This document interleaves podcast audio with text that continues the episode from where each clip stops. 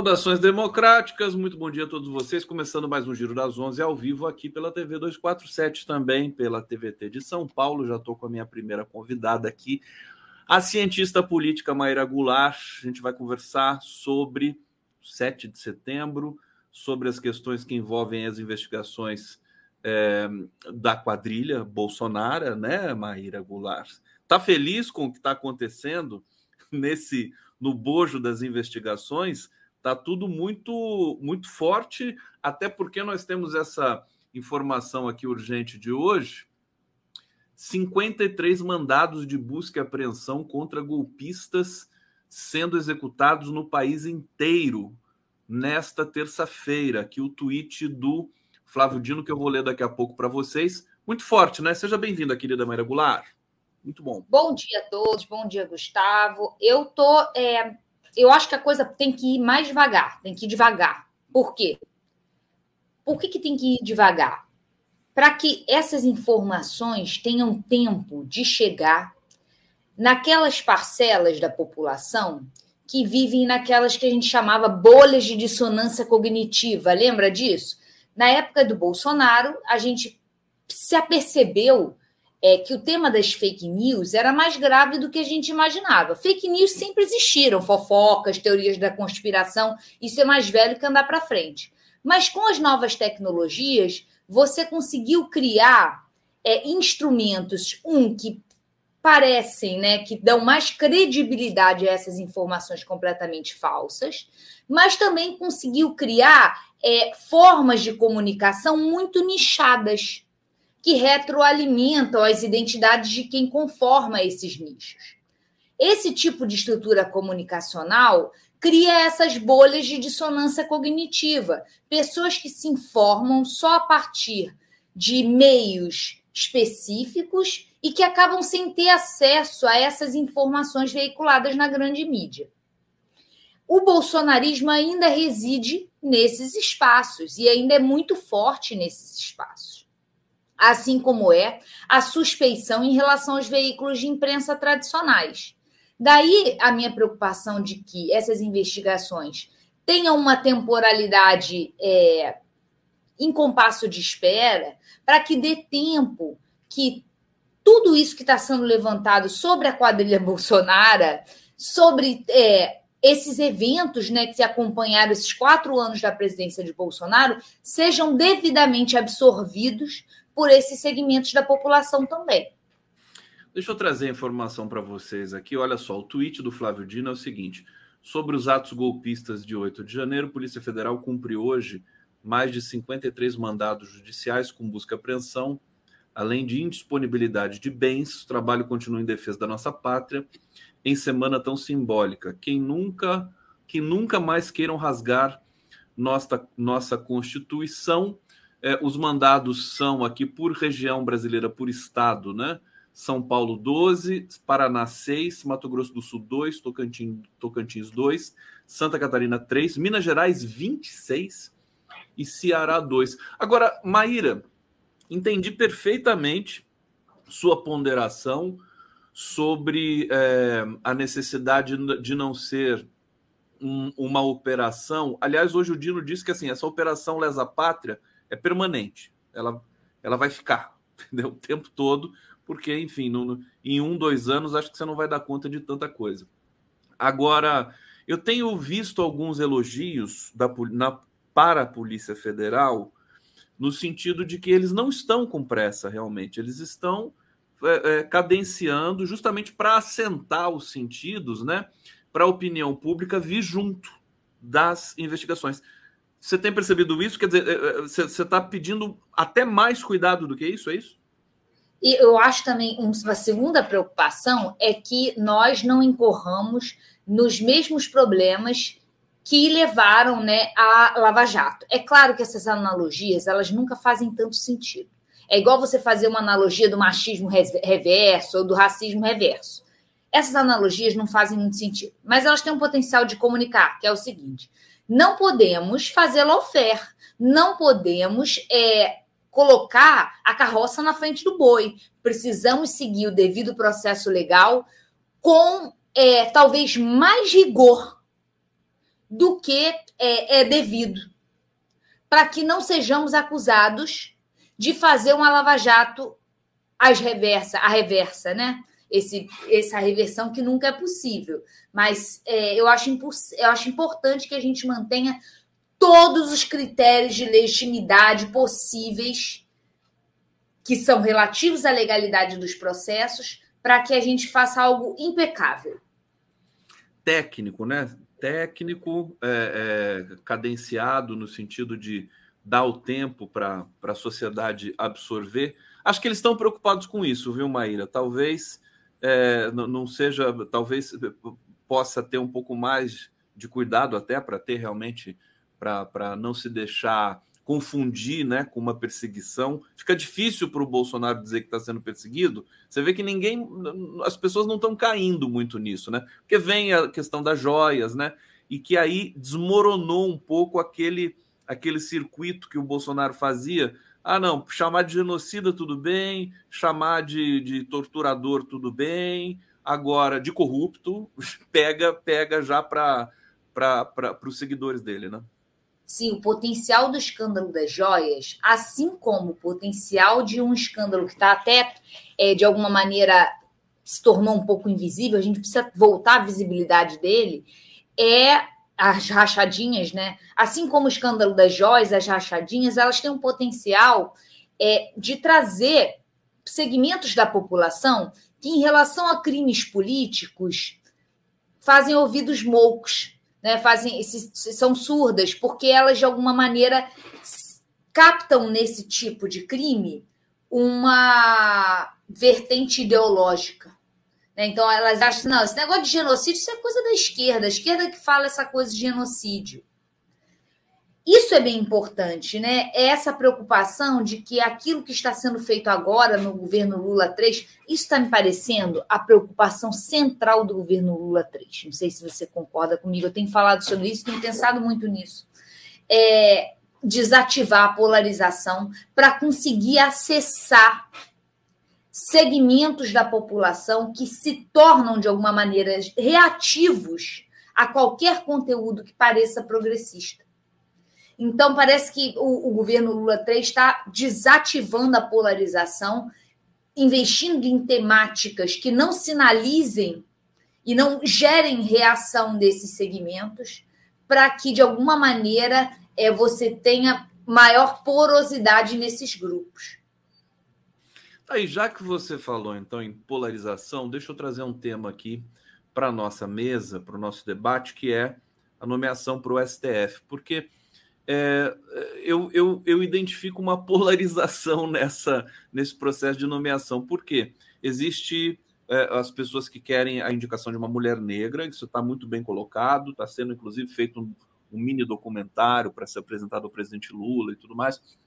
É, outras pessoas que defendem uma indicação que tem a ver com força política dentro do STF para garantir né, a, a, o andamento aí da, da, da, da, consolidação democrática do país. E eu vejo que esses lados não se dialogam muito, há uma espécie de intolerância é, quem defende X, quem defende dentro do próprio processo democrático de indicação. Você tem analisado esse processo do, do, do STF? Da indicação? Tem. E tenho percebido que ele também é conectado com esse propósito é, global do governo, que é desativar a polarização. Então, eu acredito que nenhum possível ministro que tenha uma identificação ou uma fraseologia que possa aparecer na internet, uma coisa que a pessoa já tenha falado, capaz de sinalizar é, um um entendimento muito progressista acerca dos direitos civis, isso ativa a polarização e não é o que o governo quer fazer. É, por outro lado, também me parece que uma, é, um aprendizado histórico orienta essa indicação. O aprendizado histórico é: é preciso indicar ministros sobre os quais a gente possa ter algum grau de controle. Daí essa coisa que eles falam, ah, o Lula quer alguém para quem ele possa ligar diretamente. Esse ligar diretamente, ele me parece ser é, uma forma de dizer alguém sobre quem a gente possa exercer algum controle. O que é normal, ninguém indica ninguém para nada, para que essa pessoa depois se volte contra você. Isso aí não faz sentido nenhum, esse tipo de. É, eu, uma época que eu escrevi sobre isso, eu chamava de republicanismo acrítico. Isso é um republicanismo acrítico. A gente pode ser republicano, indicar a melhor pessoa possível, mas uma pessoa com quem a gente tem interlocução, que seja próximo, que seja do nosso campo político, compartilhe entendimentos e que de alguma maneira tenha compromisso com o projeto político que a gente representa. Né? Eu acho que dentro do escopo do republicanismo, uma indicação deve seguir esses parâmetros. Aliás, parece que você contou a história do, do, das indicações do Partido dos Trabalhadores no passado recente, aliás, né? Porque foi exatamente isso. Eles, eles se é, é, quiseram manter distância dos indicados para é, é, manifestar o profundo comprometimento democrático que num país assim absolutamente democrático, é, consolidado, poderia até fazer sentido, mas num país Já como o Brasil. Faz sentido. Não faz Já sentido também para você? Existe a indicação por parte do presidente para que essa indicação, de alguma maneira, espelhe a opinião, a maioria que se conforma na eleição desse presidente. Um presidente progressista tem que indicar um ministro progressista, comprometido com um projeto progressista. E aquele discurso isso, do Lula? Por isso que não é concurso. Claro, claro. O discurso que o Lula manifesta sempre não é um governo do PT, não é um governo do Lula, é um governo de frente ampla e o um governo para a sociedade inteira. Isso aí, tudo bem. São coisas diferentes. Uma coisa é esse projeto político ser maior do que um partido. Ser um projeto político que tenha a ideia de inclusão, de crescimento social como norteadores é um projeto mais amplo do que o PT. Mas é um projeto. É um projeto político. É uma visão de mundo. Não faz sentido indicar um ministro que não compartilhe dessa visão de mundo. Eu identifico e já conversei com alguns dirigentes integrantes do PT sobre isso. Eles têm um certo pudor de é, se apoderar, digamos assim, desse momento de governança. Medo de serem acusados de aparelharem o Estado né? Sem, por quê? Porque a, a imprensa convencional sempre acusou o PT de aparelhamento do Estado. Isso, claro que deve ter se dado em alguns pontos específicos e tudo mais, mas nunca de maneira generalizada. E o PT tem um certo medo de. Você não sente isso com relação ao Partido dos Trabalhadores? É um receio que, para mim, precisa vir acompanhado de uma disputa comunicativa. Você precisa disputar a comunicação e dizer o seguinte: ó, fazer. Eu falo isso sempre. Fazer política é indicar porque indicando você tem a segurança de que esse projeto que você representa vai estar dentre aqueles que vão executar e formular as políticas públicas. Eu não gosto desse discurso udenista de ai, mas vai indicar não sei quem para o ministério, aí não sei o que lá, tem que ser técnico. Não faz sentido. A gente pega o Maquiavel lá em 1500 que já fala o seguinte: a política ela não pode ser mensurada por outras esferas valorativas. No caso, ele falava da religião, mas pode ser falado também dessa suposta técnica. Política não é técnica. Política é disputa, é persuasão, é ser capaz de criar consensos na sociedade. E aqueles que são capazes de criar esses consensos na sociedade, através de articulação, através de negociação e barganha, ocupam espaços de poder. Olha só, Maíra Goulart dando essa aula maravilhosa para gente aqui. O Valmir Lima está dizendo o seguinte: a direita sempre aparelhou e a imprensa nunca disse nada, hipócritas. Porque é o, é o normal, né? Os, os, os grupos de poder eles fazem isso, né? E tá tudo bem. Agora, quando um grupo que representa a população de fato, o povo, trabalhador e tudo mais, e tem essa representação, faz esse tipo de operação, há uma. Há uma Qual há um o nome dele? Diga. O nome, o nome dele é Valmir Lima. Deixa eu ver Valmir aqui. Valmir trouxe um ponto muito bom, que eu não sei se você se lembra quando o PT chegou ao poder, que houve um desconforto generalizado, porque foi uma das primeiras vezes na nossa história em que a gente teve uma mudança de elites políticas. Umas pessoas novas, porque é exatamente o que você falou, Gustavo. É, as elites elas são o mesmo grupo. Todo mundo que estudou naquelas escolas caras dos, dos espaços ricos das suas cidades. Essas pessoas estudaram juntas, elas se conhecem, elas se frequentam, elas são vizinhas.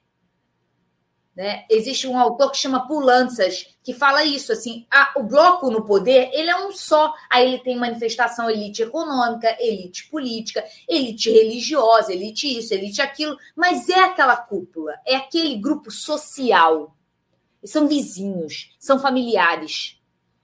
Mesmo Quando... sem, sem articular diretamente uns com os outros, eles estão naturalmente alinhados, né? É, é diferente da esquerda. Né? Diferente da esquerda, de uma parte da esquerda, certo? Perfeito. De uma perfeito, parte da são, esquerda.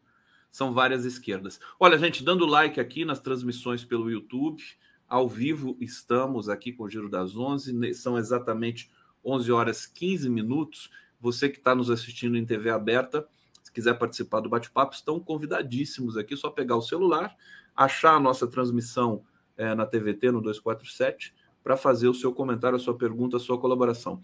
Maíra Goulart, você entra nesse debate do, de nome para o STF? Ah, eu gosto do Dino, ah, eu gosto do uh, Bruno Dantas, e, sei, e, os nomes vão aparecendo e a gente vai falando. De uma certa maneira, é democrático, é que a sociedade debata também nessa dimensão. Queria saber de você, assim, você tem alguma preferência? Você tem alguma... Sim, uma mulher negra. Uma eu mulher não negra. Nem, não preciso nem pensar uma é. mulher negra seja comprometida com esse projeto de inclusão de renda e crescimento social. Eu acho Porque que. Eu acho... Diga. Pode falar. Porque eu acho que é importante que, além da representação de ideias, né, esse compromisso com o projeto de inclusão de renda e distribuição e crescimento social, haja também representatividade nos corpos, física. Uma parcela considerável da população é formada de mulheres negras e elas não se veem, elas não veem seus corpos representados em espaços de poder.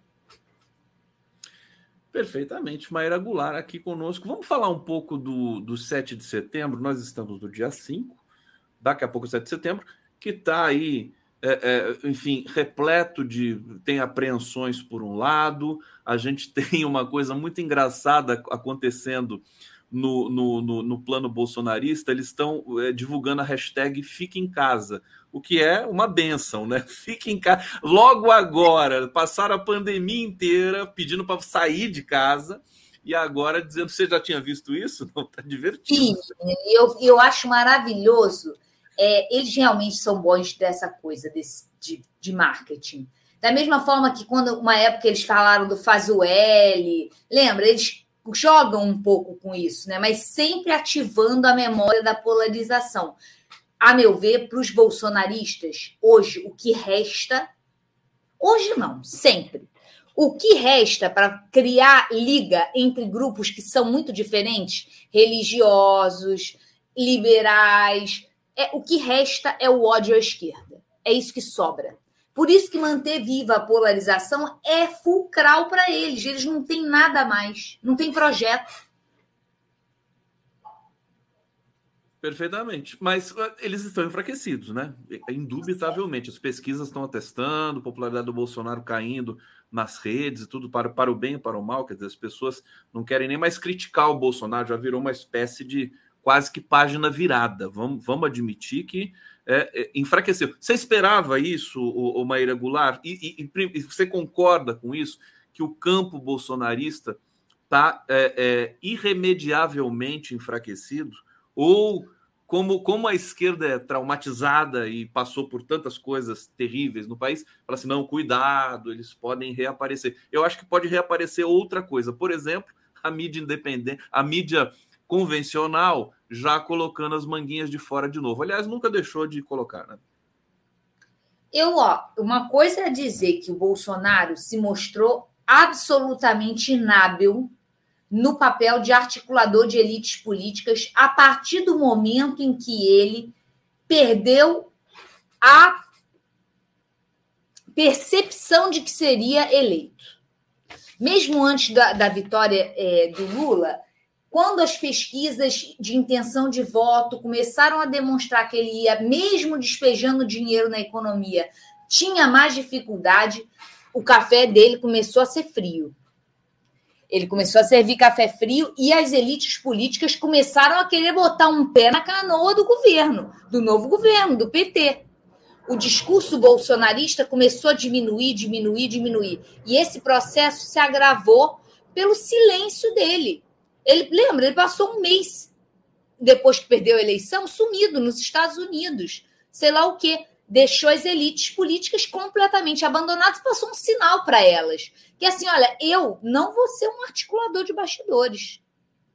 Eu posso ser, aparecer aí, ó, nas eleições, como um símbolo que vocês vão mobilizar, mas eu não faço papel de articulação de elite.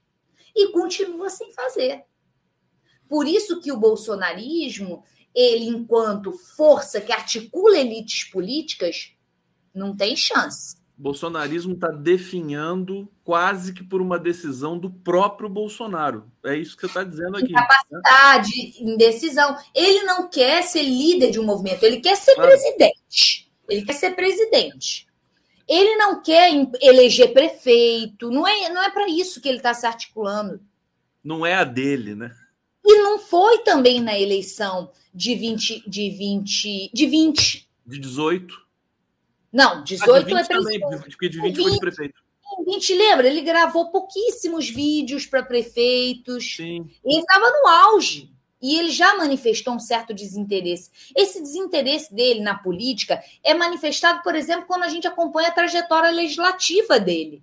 Agora, ele não ocupou aí... presidência de nada, ele não articulou, ele não fez política, ele não é um articulador.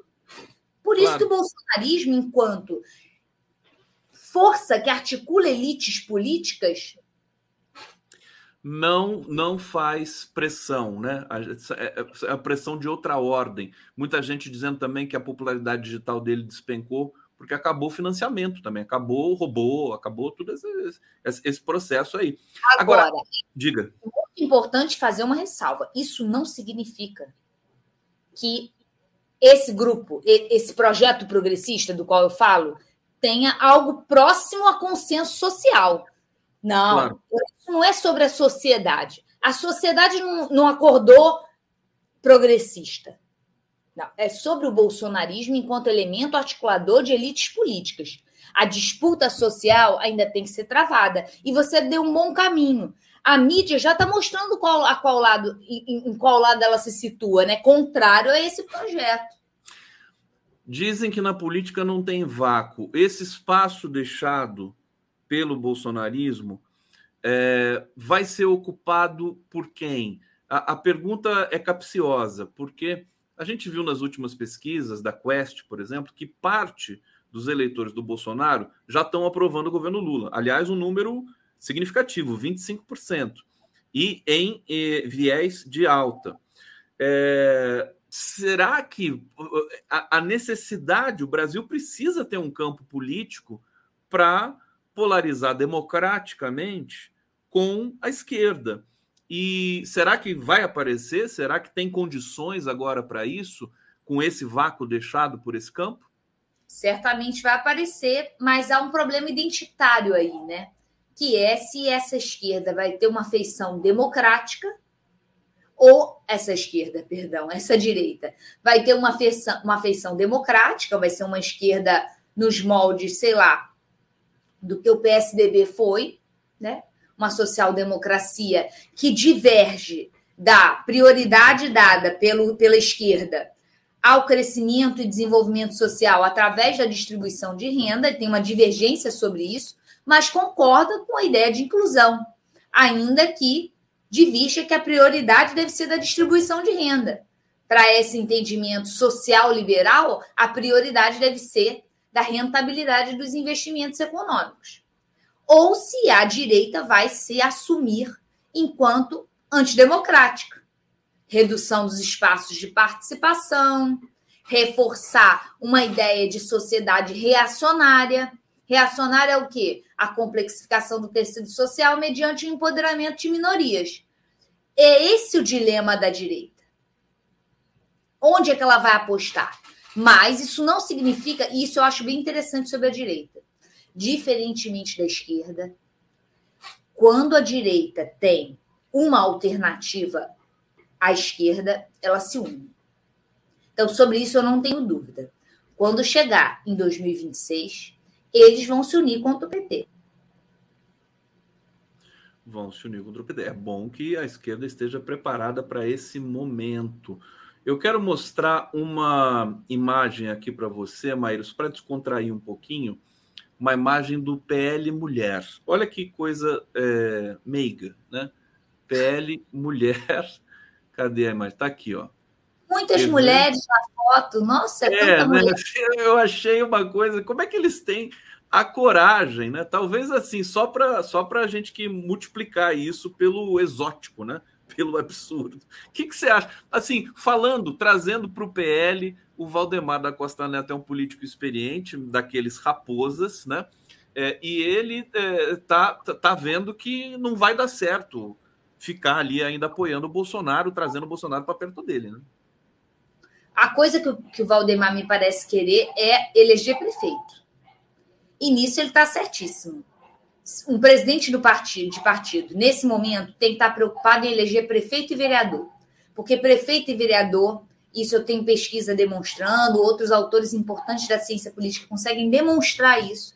Prefeito e vereador são os principais cabos eleitorais para deputado federal, e para governador, mas deputado federal, que é quem vai controlar o Congresso em 2026.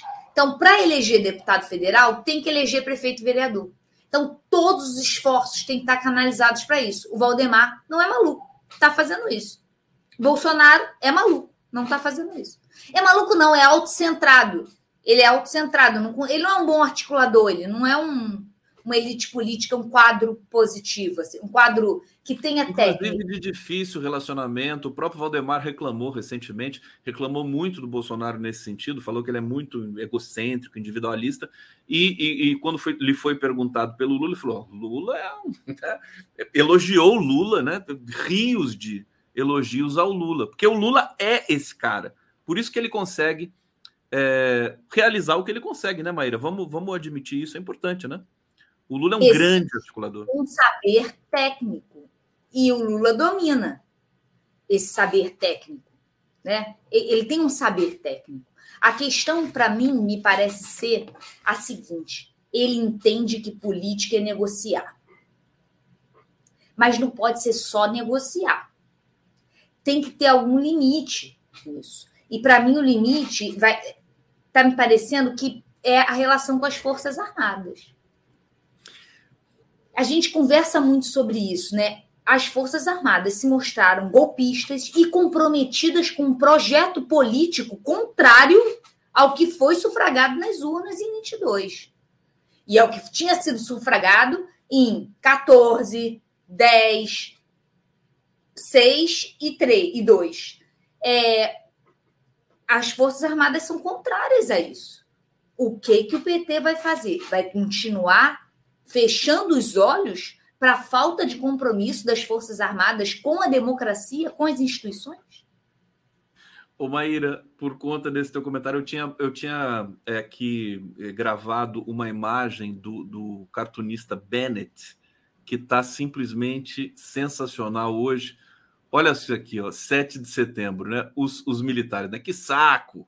Quando não tem ameaça de golpe, dá um vazio, parece falta de alguma coisa é como o carnaval sem gente pelada, que é tão bom, pelo menos o humor nosso está intacto, né?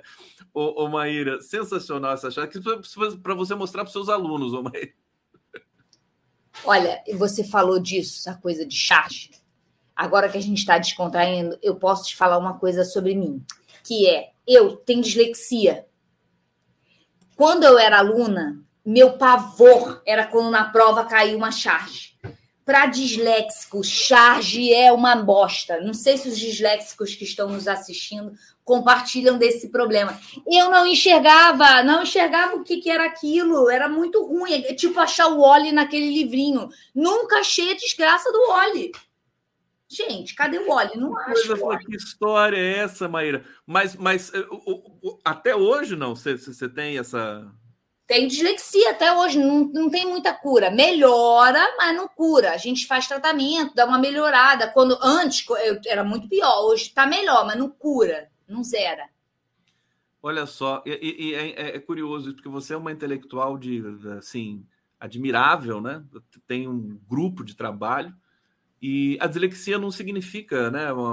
Ela tem, ela tem parâmetros, né? É, e, e, não significa que você, por exemplo, a leitura padrão, essa você não tem nenhum problema. A leitura. É legal falar sobre isso, né? É Eu legal, é importante. Transtorno, um transtorno é, de déficit de atenção grave. E é possível a pessoa viver bem, estudar, fazer tudo, desde que ela se trate, e não precisa ser tratamento farmacológico, mas que ela faça algum tipo de tratamento para que aprenda a lidar com essa forma diferente de enxergar, de aprender, de estudar. Não é melhor nem pior, é diferente. Depois que você aprende, a, a gente lê de uma maneira diferente, a gente aprende de uma maneira diferente mas não é um obstáculo. Eu sempre falo isso para os meus alunos e para as pessoas que se sentem, é, de alguma maneira, com problemas de aprendizado, né? Problemas de aprendizado graves, assim, porque hoje em dia tem uma certa banalização desse diagnóstico que deixa as pessoas que têm problema de aprendizado grave num, num sem lugar. Perfeitamente. E como todo, toda questão é, de, de ordem cognitiva, ela deve promover é, um ganho também em outras dimensões, né? Um ganho em outras dimensões. Na, na, na, nos, nos estudos de linguística de cognição, a gente viu isso com muita atenção. Deixa eu pegar aqui comentários. O Fernando Bai, o erro da esquerda, se sentir moralmente superior. Isso é fantástico, hein? que ele está dizendo aqui. Isso é real é, e isso precisa ser trabalhado, né? Precisa ser trabalhado. Fernando, é essa causa da gente não disputar o tecido social. É quando alguém vira para a gente faz um comentário absurdo, tipo, vacina vai fazer você ser viado. Você falar assim, ai ah, meu Deus, deixa esse cara falando sozinho, vou, vou tirar ele do meu Facebook, vou tirar ele do meu Instagram, não vai ser mais meu amigo. Disputa esse cara, disputa o motorista do Uber, tem que disputar, a gente não é moralmente é, superior, a gente tem que disputar o consenso social. As ideias que a gente acredita não são autoevidentes. Esse é um, é um lema que a gente tem que todo. É um mantra que a gente tem que cantar para nós mesmos. Não somos autoevidentes. O que a gente defende não é autoevidente. Maíra, você é demais, Maíra. Deixa eu, deixa eu pegar aqui um comentário do. Olha, Rafael Ficina. Maíra é vocês estão lendo aqui, né? Então, como nós estamos em TV aberta, eu não vou dizer aqui com todas as letras, mas a Maíra é exatamente isso. Gisele Cali Avelar, eu a compreendo, tenho descalculia, que é diferente, né, de dislexia. É, Leonardo Fittipaldi Torga, Maíra, para nós disléxicos, é um grande exercício. Uh, Suzana Cardoso da Silveira, amo charges. E o Júlio César Beraldi está dizendo aí, a yoga, a yoga te ajudou, Maíra? Ele sabe que Ele você fez que eu sou professora de yoga, gente. Eu sou professora de yoga. sou a... Você é professora de yoga? Sou. me ajudou muito. Me ajudou, me ajuda, me... é tudo na minha vida. Que coisa fantástica. Por isso que você tem tanta, enfim, firmeza junto com serenidade aqui conosco. Maíra, a gente falou do 7 de setembro, mas não, não avançamos num ponto que eu queria que você avançasse um pouco, que é o seguinte. Eu estou muito incomodado com essa data, para mim, famigerada.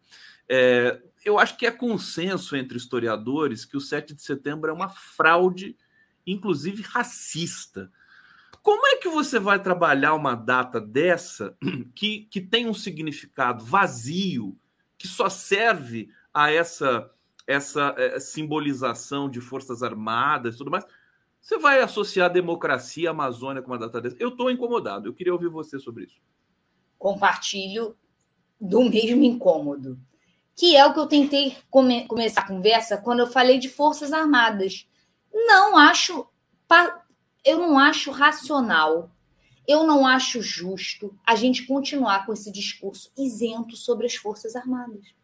as Forças Armadas, elas no passado já se provaram corruptas, incapazes, genocidas e atualizam isso. Elas mostraram que elas estão atualizando esses valores. Não são valores que ficaram naqueles que estão no passado. Eles se atualizam, eles fazem questão de manter células de reprodução desses valores.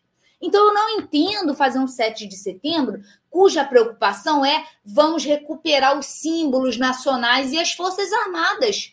Não, a gente precisa refletir sobre esses símbolos, refletir sobre as Forças Armadas. Essa era uma oportunidade para fazer isso. Essa era uma oportunidade para um governo que representa uma ideia de democracia e de inclusão mostrar que é diferente. Agora, é aquilo que eu te falei, Gustavo. Eu acho que o que está norteando o governo Lula 3 é algo que listaram como o que, que vai estar tá no conteúdo do pronunciamento do Lula. Não sei se você viu isso. Lula vai fazer um pronunciamento de uma hora e vai falar de democracia, soberania nacional e resgate da união das famílias. Para mim, o que, que isso significa? Que é, é o que está norteando o governo. O que está norteando o governo é desativar a polarização para disputar, oxalá, inclusive em termos valorativos, os segmentos em que é, foram atraídos pelo bolsonarismo, os segmentos populares. Inclusive nos costumes? Inclusive, é o seguinte: o que, que eu quero dizer? O governo está tentando, de alguma maneira, deixar de lado o discurso sobre direitos civis, que é o que você está chamando de costume, mas eu não gosto de chamar de costume, porque eu acho que racismo não é um costume, é um crime contra o direito civil. Mas o governo não quer, não quer discutir sobre isso. Ele não quer falar de direito civil.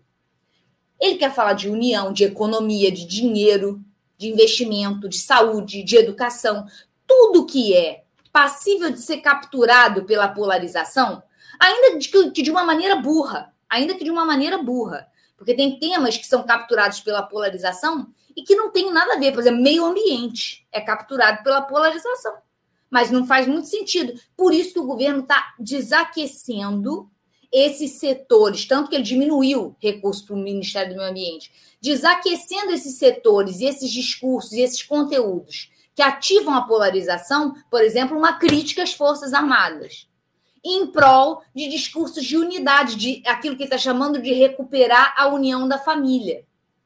Desativa essa polarização, que aí essa, essa pessoa de dois a cinco salários mínimos, que era chefe de família e que ele estava brigando com o filho dele, que é homossexual, ele pelo menos para de brigar com o filho e começa a voltar a não se, re... não se tornar reativo a qualquer conteúdo progressista.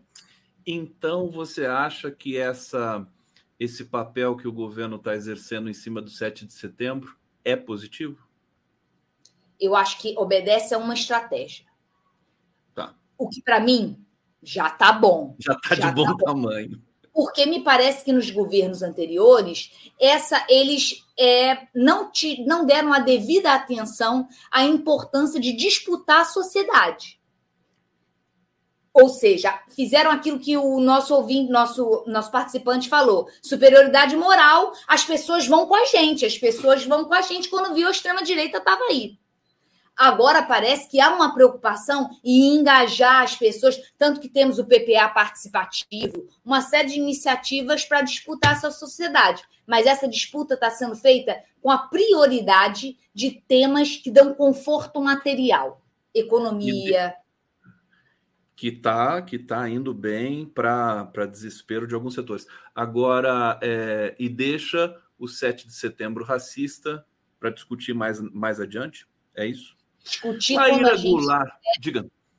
Perdão, discutir quando a gente tiver mais consenso na sociedade, entendeu? Quando essas pessoas não tiverem tão ativadas pela polarização. Quando elas, ó, derem uma relaxada, a gente parte para cima. Oxalá seja isso. Maíra Goulart, vou terminar nosso papo aqui com o comentário do Luiz Fernando Dias. Tem uma filha médica e disléxica, um exemplo de estoicismo e disciplina, não puxou o pai.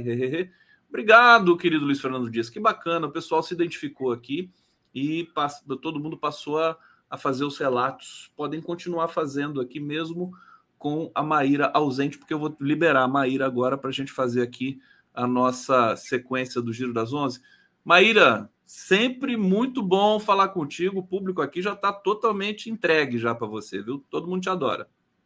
Gente, adorei. E lembra, 7 de setembro tem tudo isso, mas é feriado. Vamos focar. Feriado quinta-feira. Isso é que eu defendo isso, gente. Feriado na quinta-feira. Feriado. Não, e dia. É, como, é, como é que é o nome da. O grito dos excluídos. Grito dos excluídos. Tudo se concentra é feriado, agora. gente. Vai pra praia. Vai, vai se divertir. Beijo, Maíra. Tchau, tchau.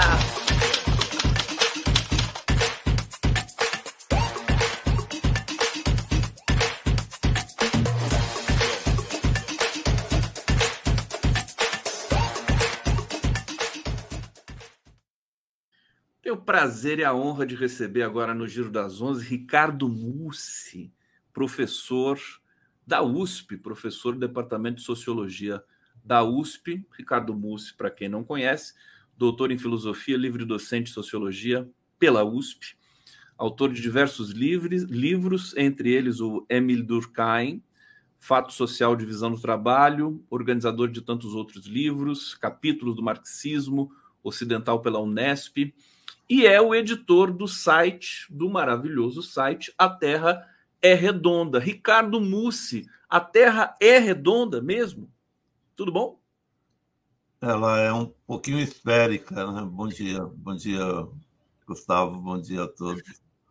Ela é, é tem, esférica, mas o termo a Terra é redonda ganhou corações e mentes. Né? e nós usamos no site para se contrapor a, ao terraplanismo que assolou o país no, nos últimos anos. O site pegou no breu, né? Tá, tá super, é, é, é um sucesso é, e a gente percebe que é, entra muito forte no debate. Eu conversei com o Scavone, que é o Arthur, teu editor ali também. É, é uma constelação de autores, né? São os autores mais importantes do mundo que escrevem no Terra Redonda. Como é que é organizar o site?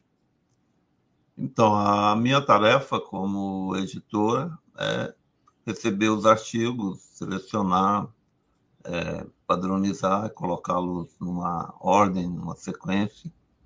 Então, nós, nós procuramos é, manter, né?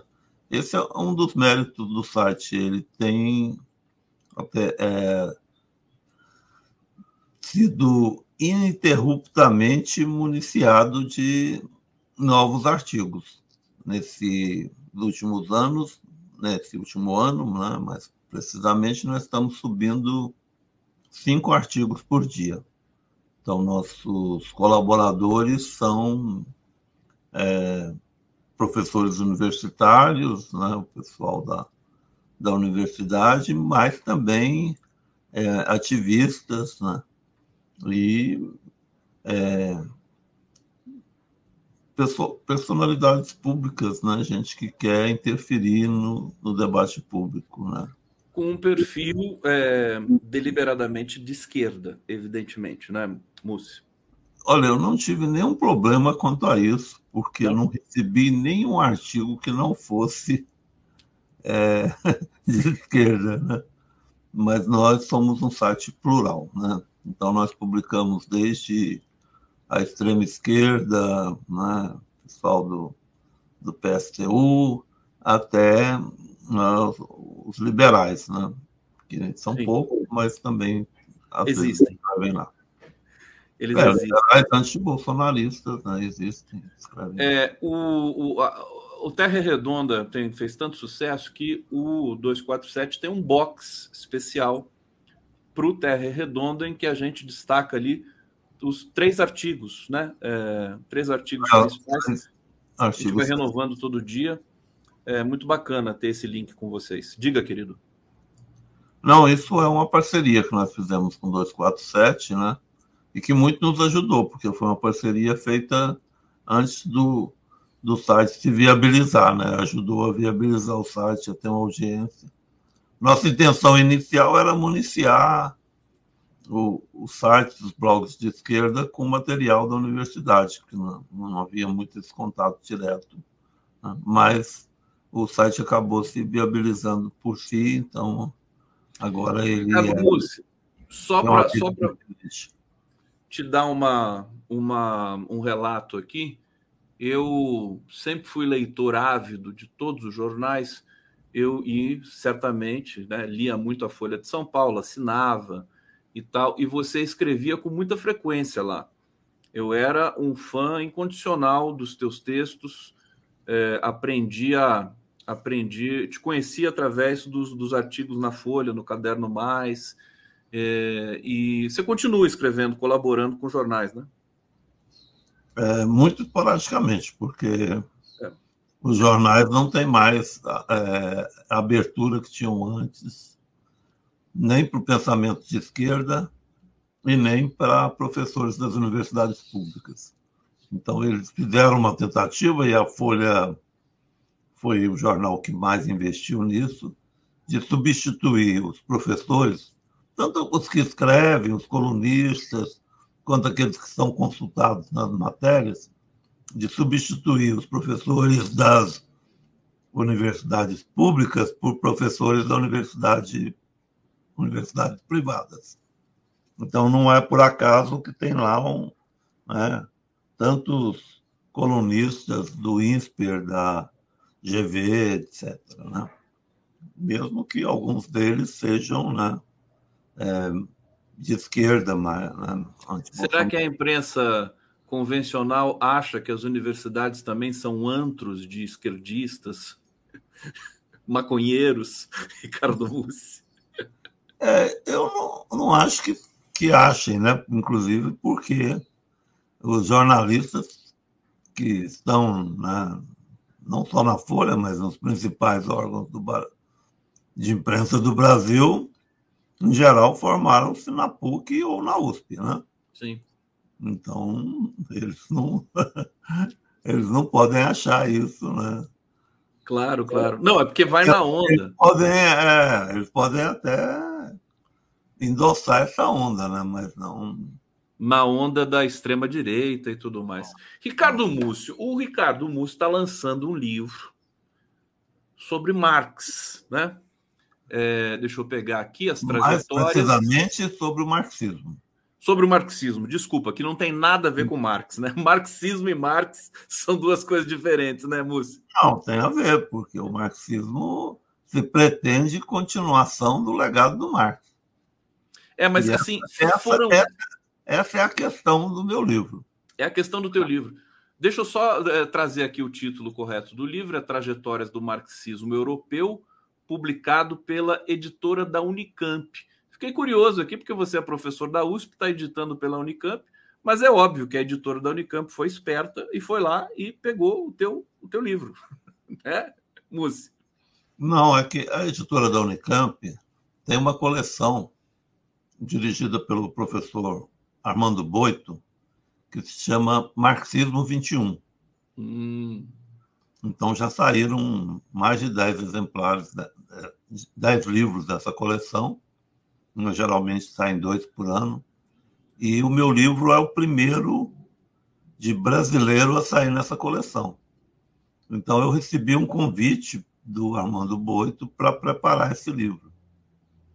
Então foi um livro que não foi nem eu que fui atrás da editora, foi a editora que veio a, atrás de mim. Um livro sobre, sobre encomenda? Foi isso? Um livro sobre encomenda. Né? Ô, gente, Porque antes da gente. Eu estava nessa área e o Armando, né, depois de ouvir um, uma conferência minha, é, me sugeriu a publicação do livro. O Múcio é um dos maiores especialistas em Marx, me corrija se eu estiver enganado, do Brasil e, por que não dizer, do mundo, porque o Brasil é grande, né, o Múcio? Tem muita gente aqui. Né? Tem muito, muito marxista no Brasil né, que resiste, né? ainda existe né, um, um núcleo de marxismo que está resistindo né, em todos os ambientes, em todos os lugares, e se espalhou pelo país todo. Né? Mussi, antes da gente iniciar o nosso papo é, especificamente sobre o livro, eu quero destacar o seguinte: vocês estão vendo o fundo aqui do Ricardo Mussi, essa biblioteca aqui de fundo? Eu quero dizer o seguinte: isso é uma biblioteca, né? Depois eu quero tirar uma foto, viu, Mussi? desse, dessa, sua, dessa sua biblioteca para eu, eu colocar de fundo nos, nas minhas lives depois. Que é, é, a biblioteca mais real que eu já vi é, numa live, porque ela tá ali os livros pequenininhos, todos encaixadinhos ali. Tá organizado, hein, Múcio? Parabéns, hein? É, é dá um trabalho organizar a biblioteca. Né? Limpar, sobretudo.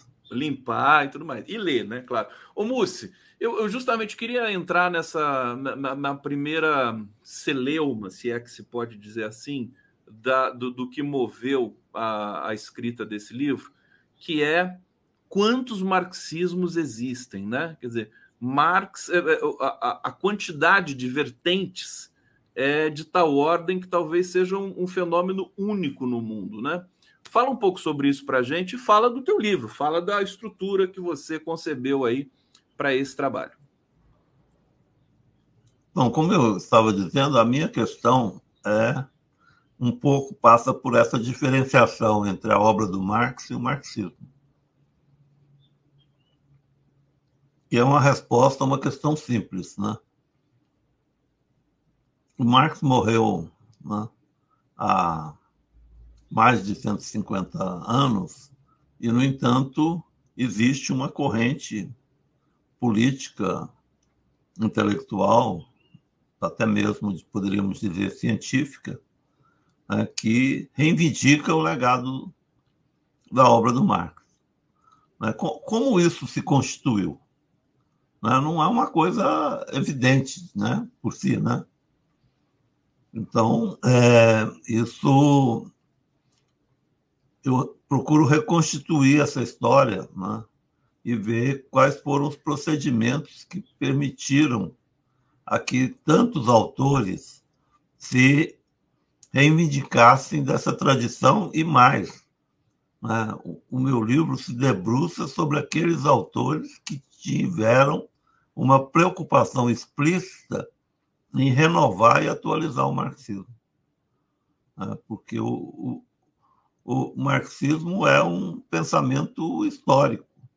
Então, ele, ele responde né, às questões é, do capitalismo em suas variações. Né? E o capitalismo passou por várias fases. A cada uma dessas fases, de certa forma, os marxistas responderam né, com é, atualizações que dão atualidade até hoje ao marxismo.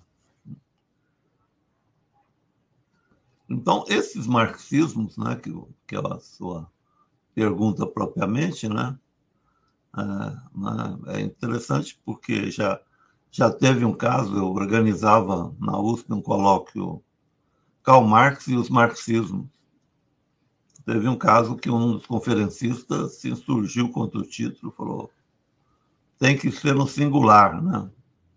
Mas é, é, é, é um, algo contra a realidade, né? Porque realmente existe inúmeros marxismos, né? Inclusive a nível político, né? Então, uma das coisas que eu né, desenvolvo no livro também é essa diferenciação. Eu mostro como, de certa forma, o marxismo foi engendrado pela obra do, do último Engels. Né? Quer dizer, o Engels viveu 12 anos depois da morte do Marx. Né? Então, nesse período, né, como grande representante, né, o fundador como Marx do materialismo histórico, ele tomou algumas providências, em especial na parte de divulgação, de sistematização e de, é, de avanços na, em temas né, que o Marx não havia tratado na sua obra. Né? E, e isso se tornou, por assim dizer, uma espécie de paradigma, de modelo que veio a ser seguido ao longo depois, né, ao longo do século XX e até hoje, de certa forma, por, é, por todos os autores dessa, dessa corrente. Né?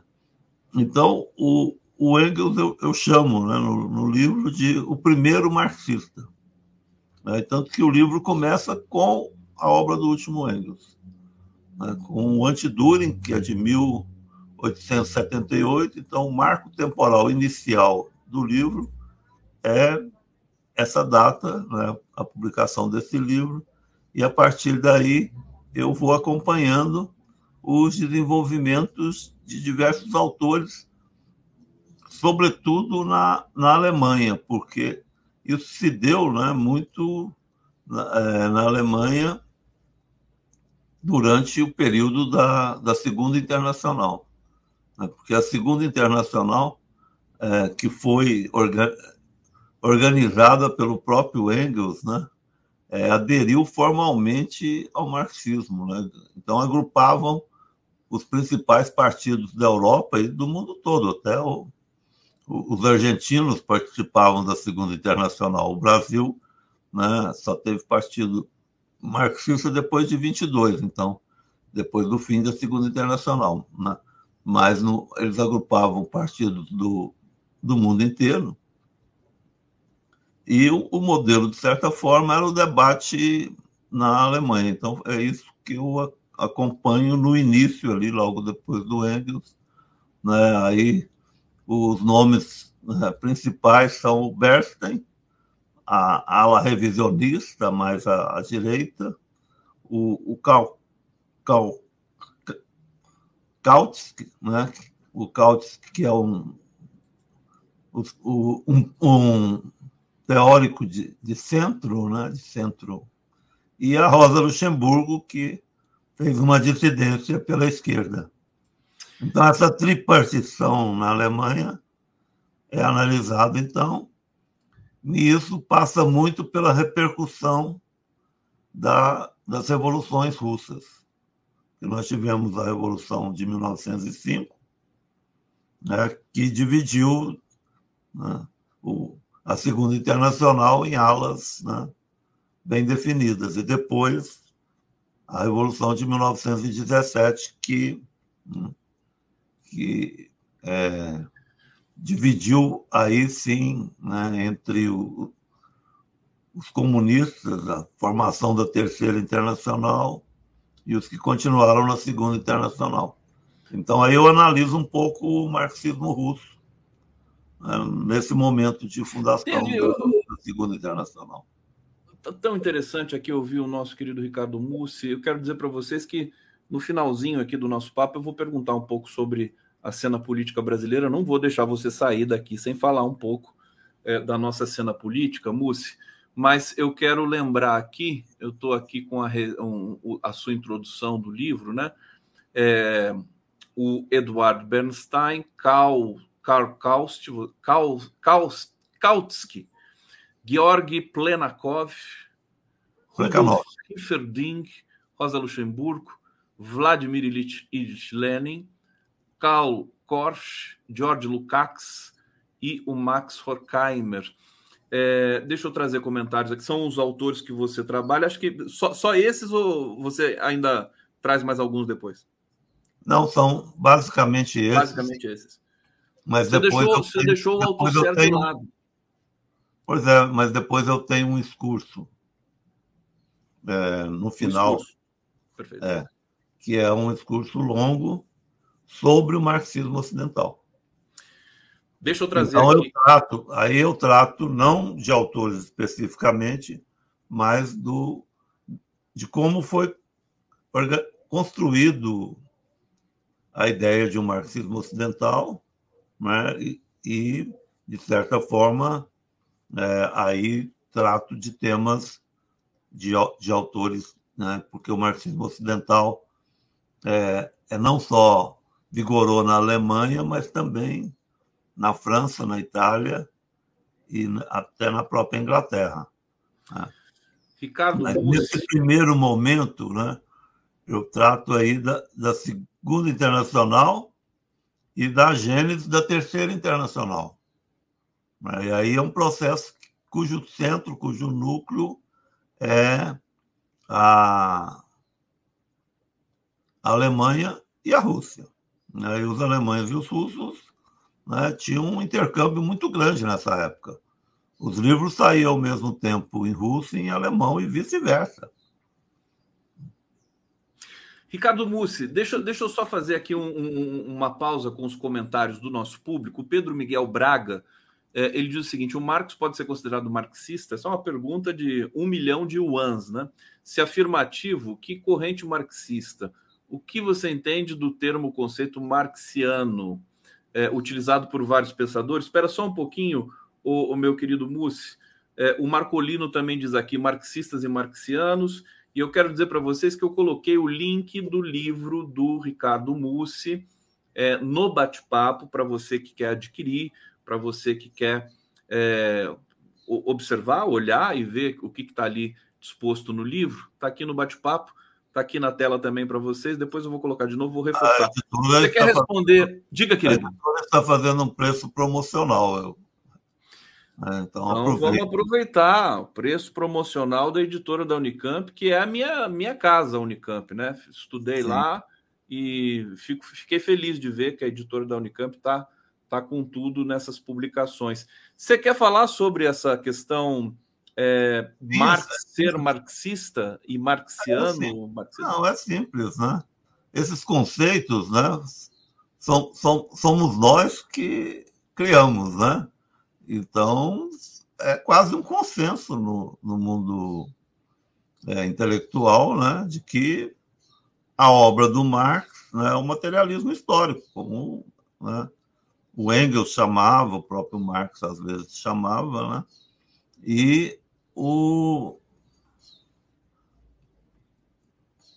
alguns autores gostam de usar o termo marxiano quando eles estão se referindo à obra do Marx. Ah.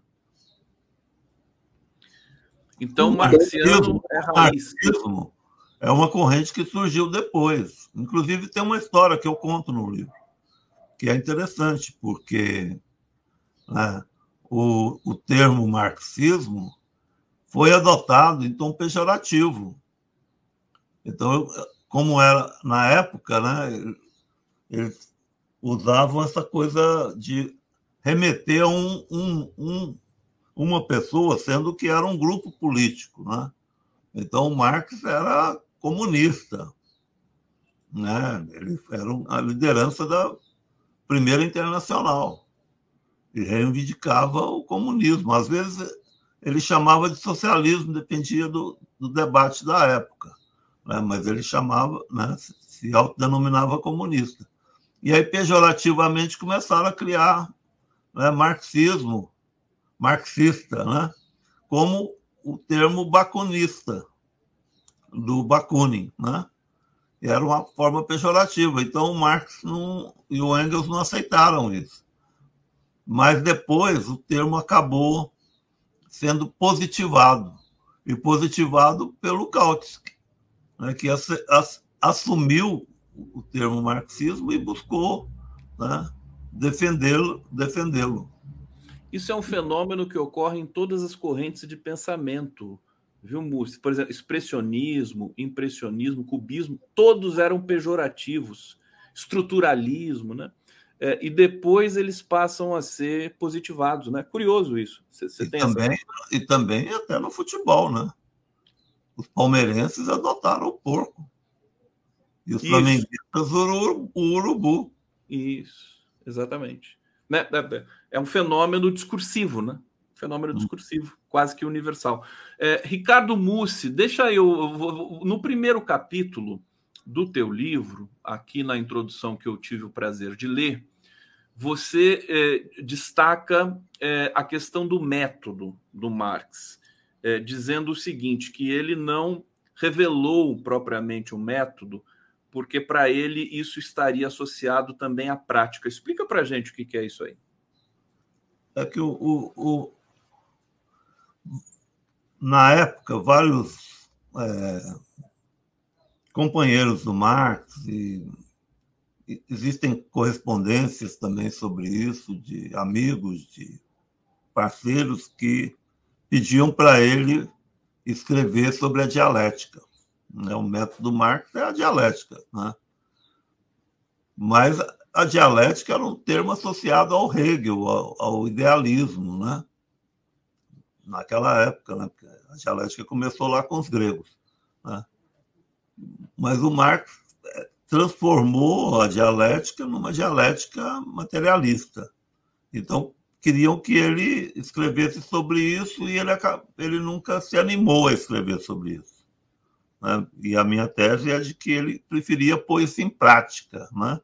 Então, ele escrevia dialeticamente, mas ele não escrevia sobre. Inclusive porque tem uma crítica do Hegel muito pertinente sobre o Kant. O, o Hegel fala: olha, o Kant fica na reflexão metodológica e não, e não entra em campo. Então, ele parece aquele que quer aprender a nadar sem cair na água. Então, é esse o ponto aí né, que o Marx, é, de certa forma, se apoiou para não, não escrever sobre o método. Né? Mas os marxistas, mas os marxistas resolveram escrever sobre o método, inclusive o Engels. Né? Então, o marxismo nasce também com uma discussão sobre o método. Então, esse é um ponto também de diferenciação. No Marx não há uma, é, uma discussão ampla sobre o método, e no marxismo chegou um momento que se tornou central. Ô, ô Mussi, eu vou agora falar um pouco sobre o segundo capítulo aqui em linhas gerais contigo, que é o seguinte: vou, vou inclusive começar lembrando uma, uma histórica, uma, uma frase do Foucault numa histórica entrevista que ele deu para dois acadêmicos brasileiros, não me lembro mais em que revista, mas foi perguntado ao Foucault se ele considerava marxismo e psicanálise ciências, e a resposta dele foi o seguinte: marxismo e psicanálise são importantes demais para serem ciência. É, isso faria a Natália Pasternak revirar né, no, no, túmulo que ela encontrou nessa discussão de ciência. Mas por que você fala no segundo capítulo aqui é, a questão de o marxismo ser uma ciência ou uma filosofia? É, fala um pouco sobre esse debate para a gente aqui. Então, é, essa questão é, surgiu quando, de certa forma, no, nos anos 20, né, a, a filosofia a, se tornou independente da ciência, porque antigamente, até o Hegel, né, ciência e filosofia era a mesma coisa. O termo em alemão, Wissenschaft, significava as duas coisas. Né? O livro do Hegel, o principal livro dele, chamava Wissenschaft der Logik, a ciência da lógica mas era o Kuhn, né? o, Hegel era filósofo e considerava a filosofia um saber abrangente que continha todas as ciências particulares, era um sistema único né? e universal. Mas essa houve, né? surgiu com a universidade, com a divisão do trabalho, as diversas ciências. É, a sociologia, a psicologia, as ciências humanas, como nós, nós chamamos. Né? E aí ficou essa questão: o marxismo é, né, é um saber no próximo às ciências humanas ou é um saber próximo à filosofia? Né? E a, a, minha resposta, de certa forma, né, que eu vou acompanhando, mas eu, eu acabo respondendo isso no final do livro, com o Horkheimer, porque o Horkheimer dá uma solução definitiva para isso. Aí ele fala, olha, é, ela já começa com o Lukács, né?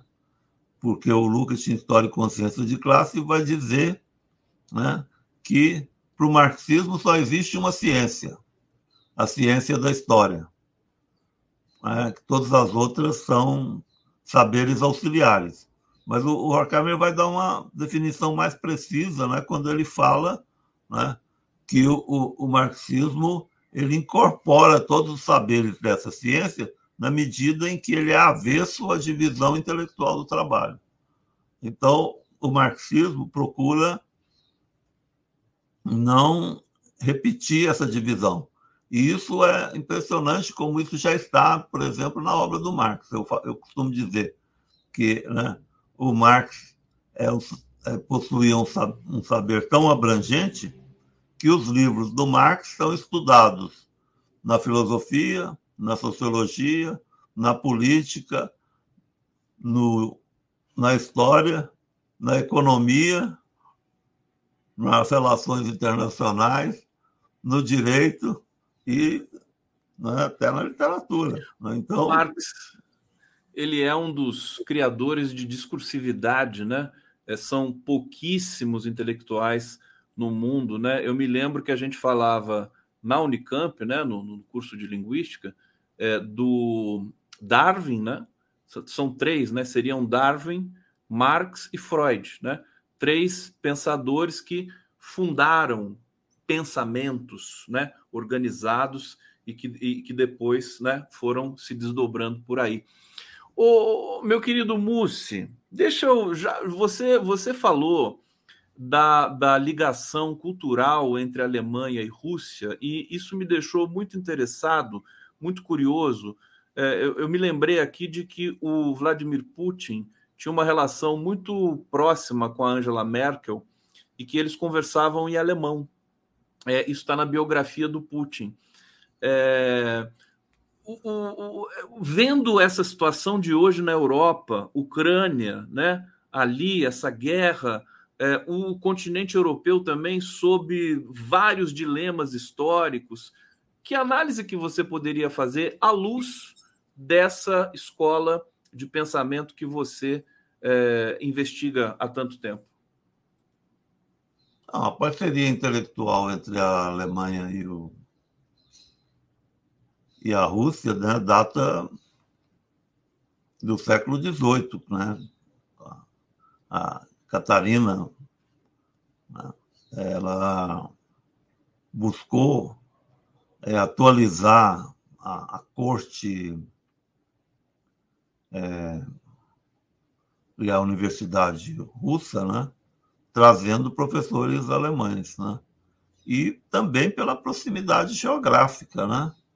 Então, quando eles não estavam em guerras, né, o, o, os, os russos estudavam, né, passavam tempos na, na Alemanha. Dostoiévski, por exemplo, né, antes de, de se envolver lá né, numa rebelião né, que levou à condenação à morte, passou alguns anos em Dresden, né, que era é, né, Dresden ainda hoje, né, uma cidade de é, grandes universidades, né, importante musicalmente, né, o Bar, né, morou lá, né, e, e, e então isso né, o pensamento russo do século XIX se dividia entre os eslavófilos né, e os, os, os, os pró-ocidentais, os que achavam que a Rússia fazia parte da Europa, da cultura europeia, e os que achavam que a Rússia tinha que se diferenciar da Europa. Né? O Tolstói, por exemplo, defendia né, uma diferenciação, mas aí uma diferenciação a partir da cultura popular, da vida dos camponeses, né? um ponto de vista, digamos, político, mais à, à esquerda, né? meio até mesmo anarquista, né? que era a posição do Tolstói no, no final da vida. Né? Isso vê, né, a, a parceria em, na época da, da, Segunda Internacional era total, né, entre o, o, o, marxismo russo, e até mesmo depois. Né. Um desses autores aí que eu analiso, o Max Horkheimer, ele foi o, o, o, diretor do Instituto de Pesquisas Sociais, que foi um centro em Frankfurt que deu né, origem ao termo Escola de Frankfurt, né? E esse instituto que o, o Horkheimer dirigiu, né, ele é, copiou os manuscritos do, do Marx que estavam né, com o Partido Social Democrata Alemão. Eles passaram o arquivo do Marx e do Engels para o Instituto, e o Instituto fez uma parceria com o Instituto Marx Engels de Leningrado, que era dirigido pelo Riazanov, né? e lá começou a publicação das obras completas do Marx. Então, se publicou nessa época manuscritos que até então não existiam, como a ideologia alemã, é, que não existiu em livros, né, como a ideologia alemã, e os manuscritos econômicos filosóficos, ou conhecidos como os manuscritos de Paris, de, né, de 1844. E todo um conjunto de livros né, que foram passados, e, e foi uma providência é, crucial, porque né, quando Hitler assumiu o poder em 1933, uma das primeiras providências dele foi invadir a Universidade de Frankfurt né, e colocar fogo no Instituto. Né. É, toda a biblioteca né, e o prédio foi destruído. Né? Mas como eles eram previdentes, já sabiam não, o que, já previam o que ia acontecer, eles transferiram não só os fundos econômicos, mas também os principais documentos para outros países. Ricardo Mussi, aqui no Giro das Onze, falando sobre o seu livro. Deixa eu colocar na tela aqui. É, Trajetórias do Marxismo Europeu, essa capa aqui, bonita, da editora da Unicamp. É, Mussi, a gente está chegando no, no fim do nosso papo. Vai ter um lançamento em São Paulo do teu livro? O lançamento foi ontem. Foi ontem? É, foi ontem na livraria Martins Fontes. Foi bom? Foi muito bom. Né? A editora deve ter ficado contente, porque vendeu bastante exemplares. Que bom mas nós vamos fazer alguns debates, né? Vou fazer um na Unicamp, ainda a ser programado, né? e, e vamos fazer um na USP no dia, daqui a um mês exatamente, no dia 5 de outubro, com a presença do Michel Louve, que vai estar no Brasil, né? aproveitar a presença dele, que é um teórico do, do marxismo, né? e um estudioso desses autores também, do Gabriel Kuhn, que é o autor da, da, da quarta capa do, do livro, né? e do professor lá da casa, Vladimir Safat. Né?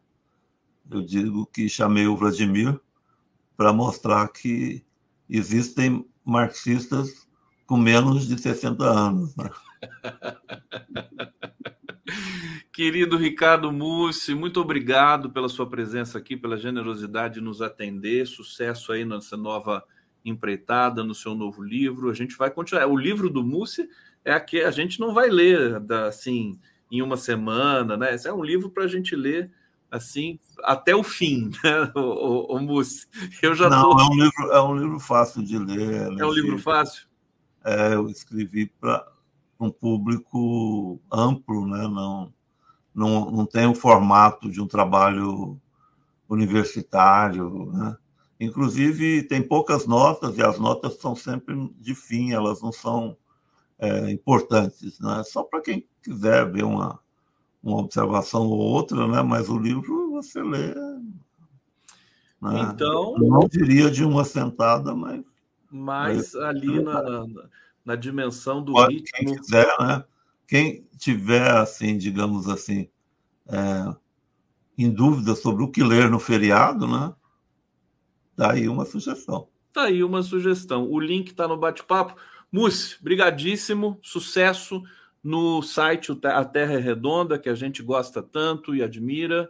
E até uma próxima. Depois vamos, vou te chamar de novo aqui para a gente bater um papo. Muito obrigado, Salvo.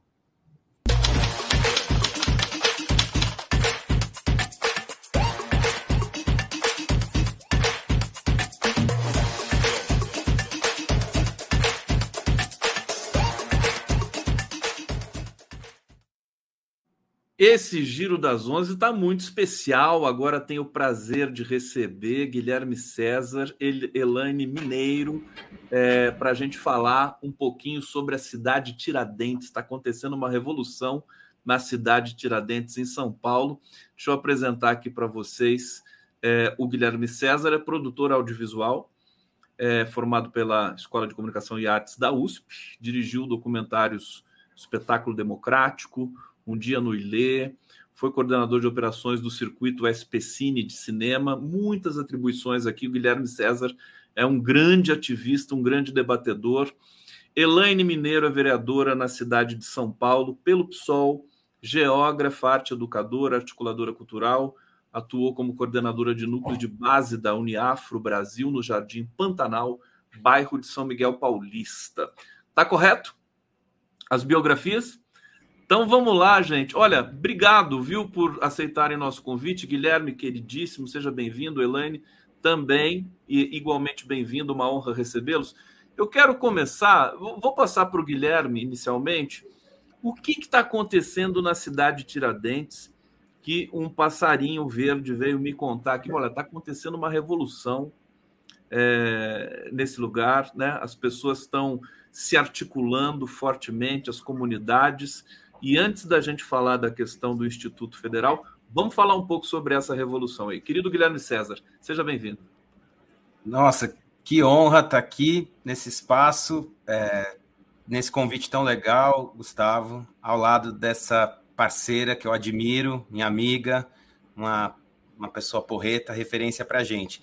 Eu acho que o que está acontecendo na cidade de Tiradentes é, tem, tem elementos novos, mas faz parte da cultura política desse lugar. Né? A cidade de Tiradentes foi um lugar, é, eu acho que carrega a contradição do Estado brasileiro, do Estado capitalista, do Estado violento brasileiro, que resolveu, na ditadura militar, é, comprar grandes áreas é, para a construção de conjuntos habitacionais. É, pela uma política de financiarização da habitação, né, dinheiro do Banco Nacional da Habitação, comprar para construir é, um bairro de trabalhador, né, é, um bairro dormitório para os trabalhadores é, irem lá viver, terem, não terem o direito à moradia, terem direito a adquirir uma dívida eterna para morar, né, e é, concentrou nesse bairro que se tornou, ao longo dos anos 80, o maior conjunto habitacional brasileiro, mas desprovido de políticas públicas básicas. Então, formou um bairro de trabalhadores, trabalhadores em sua maioria pobres, é, em sua maioria pretos e pardos, de origem nordestina, mas também de outras é, regiões da cidade.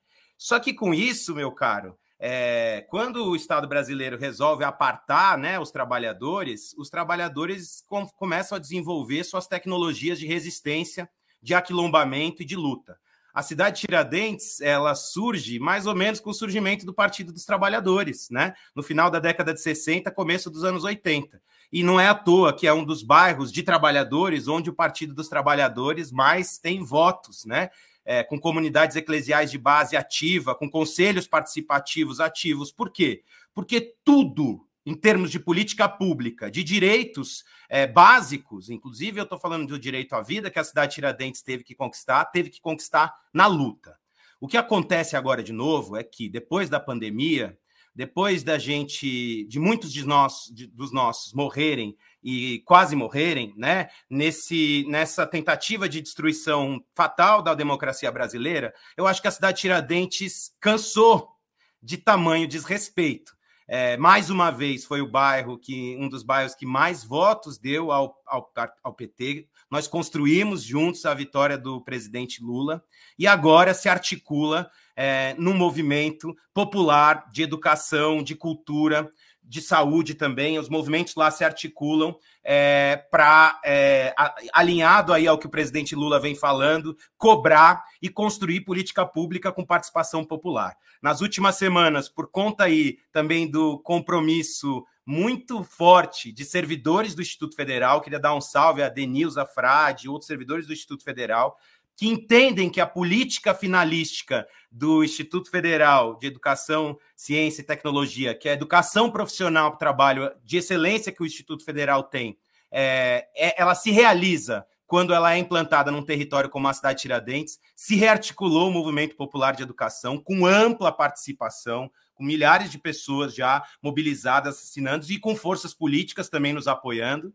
E eu acho que isso aí sinaliza um pouco do tipo de participação popular e participação política que nós, trabalhadores, devemos ter nesse momento do país. Eu acho que é isso, mas eu vou passar um pouco porque tem mais coisa. Nós, nós temos muito a falar sobre a cidade de Tiradentes, que é uma uh, também pode ser encarado como um laboratório para o que o Brasil precisa fazer uh, do ponto de vista da reintegração do país, né?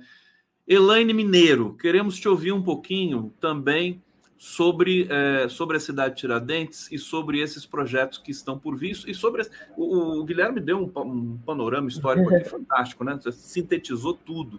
Então agora queremos ouvir você, querida Elaine Mineiro, vereadora de São Paulo. Seja bem-vinda aqui. Obrigada, boa tarde, gente. Boa tarde, Guilherme. Boa tarde, Conde. Eu sou Elaine Mineiro, eu sou de Cidade de Tiradentes.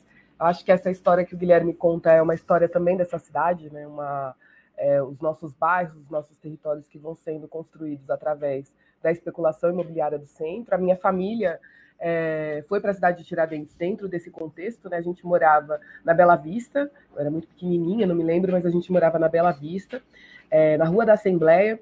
É, houve ali um processo né, de expulsão né, é, de parte das famílias que moravam ali, grande parte dessas famílias, famílias negras, que moravam ali naquele território é, em cortiços, onde hoje a gente vê o pessoal é, chama de Arcos do Jânio.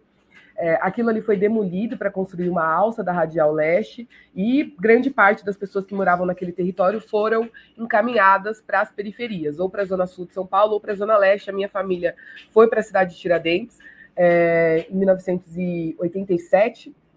É, e quando chegou lá, é, não tinha asfalto, não tinha água encanada, não tinha luz elétrica, não tinha transporte público.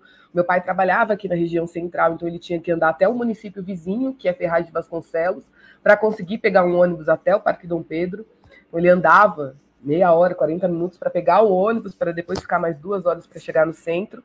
E aquele bairro ele foi sendo constituído como outros bairros por muitos homens como o meu pai, mas é, como meu pai, mas principalmente por mulheres, como a minha mãe, que ficavam em casa com seus filhos e que precisavam é, se organizar ali da melhor maneira possível. Então, grande parte dessa história de luta que o Guilherme faz, eu gosto de ressaltar que é uma história de luta de mulheres negras, porque a cidade de Tiradentes também é um dos bairros mais negros da cidade de São Paulo, por mulheres negras, lideranças ali daquele território, que foram brigar, como o Guilherme já disse, por toda e qualquer política pública que existe naquele território. Então, desde o asfalto que tem na rua, da água encanada, do hospital, que demorou mais de 30 anos para ser construído, tudo aquilo foi construído por política pública através de luta de mulheres organizadas, junto com a Igreja Católica, que o Guilherme já citou agora, junto com os partidos políticos. O PT era muito atuante, inclusive, naquele território, na década de 80, na década de 90, que foi o período que eu cresci, né?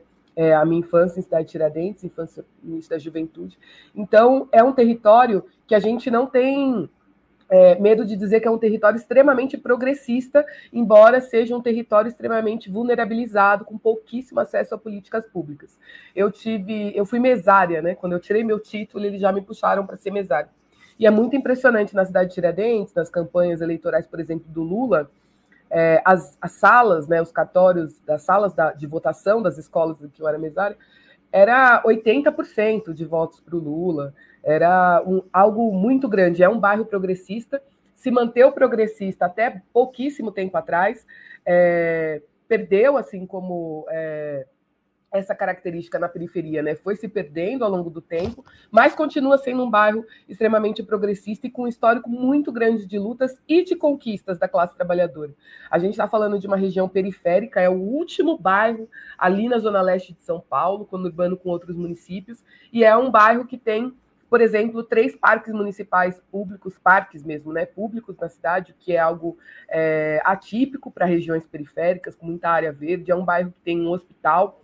Esse hospital, inclusive, essa história do hospital também se liga com essa história do Instituto Federal, porque a ideia do Hospital Cidade Tiradentes é que ele fosse um hospital escola, e ao lado desse hospital fosse construído uma escola de saúde pública que formariam médicos da classe trabalhadora, e essa era uma reivindicação das mulheres do bairro, das mulheres do movimento de saúde, mulheres e homens do bairro, porque a gente tem um grande problema aqui nos postos de saúde, nos hospitais, quando eles chegam, que é a falta de médicos, porque os médicos não gostam de vir a 32, 35 quilômetros do centro da cidade de São Paulo para trabalhar para pretos e pobres é, nos, nos, é, nas UBS e hospitais públicos. Então, a, a ideia do hospital, que foi uma luta, ela veio acompanhada de uma luta para que se construísse uma escola de saúde pública, que se formassem médicos, enfermeiros, técnicos, que pudessem trabalhar no seu hospital. Essa ideia, inclusive, foi aceita lá atrás. Esse equipamento educacional ele começou a ser construído, mas a gente teve uma mudança de gestão e com a mudança de gestão eles transformaram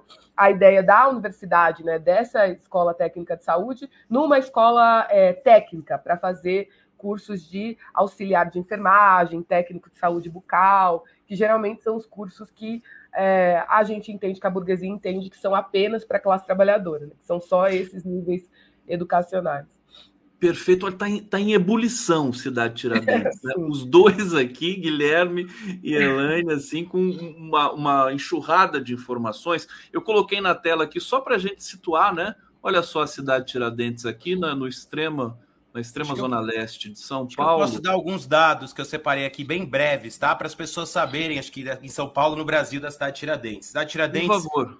é entre os 10 distritos com maior população na cidade de São Paulo 56% ou mais da população preta ou parda. Junto com Parelheiros, é o distrito com o maior índice de população jovem da cidade de São Paulo.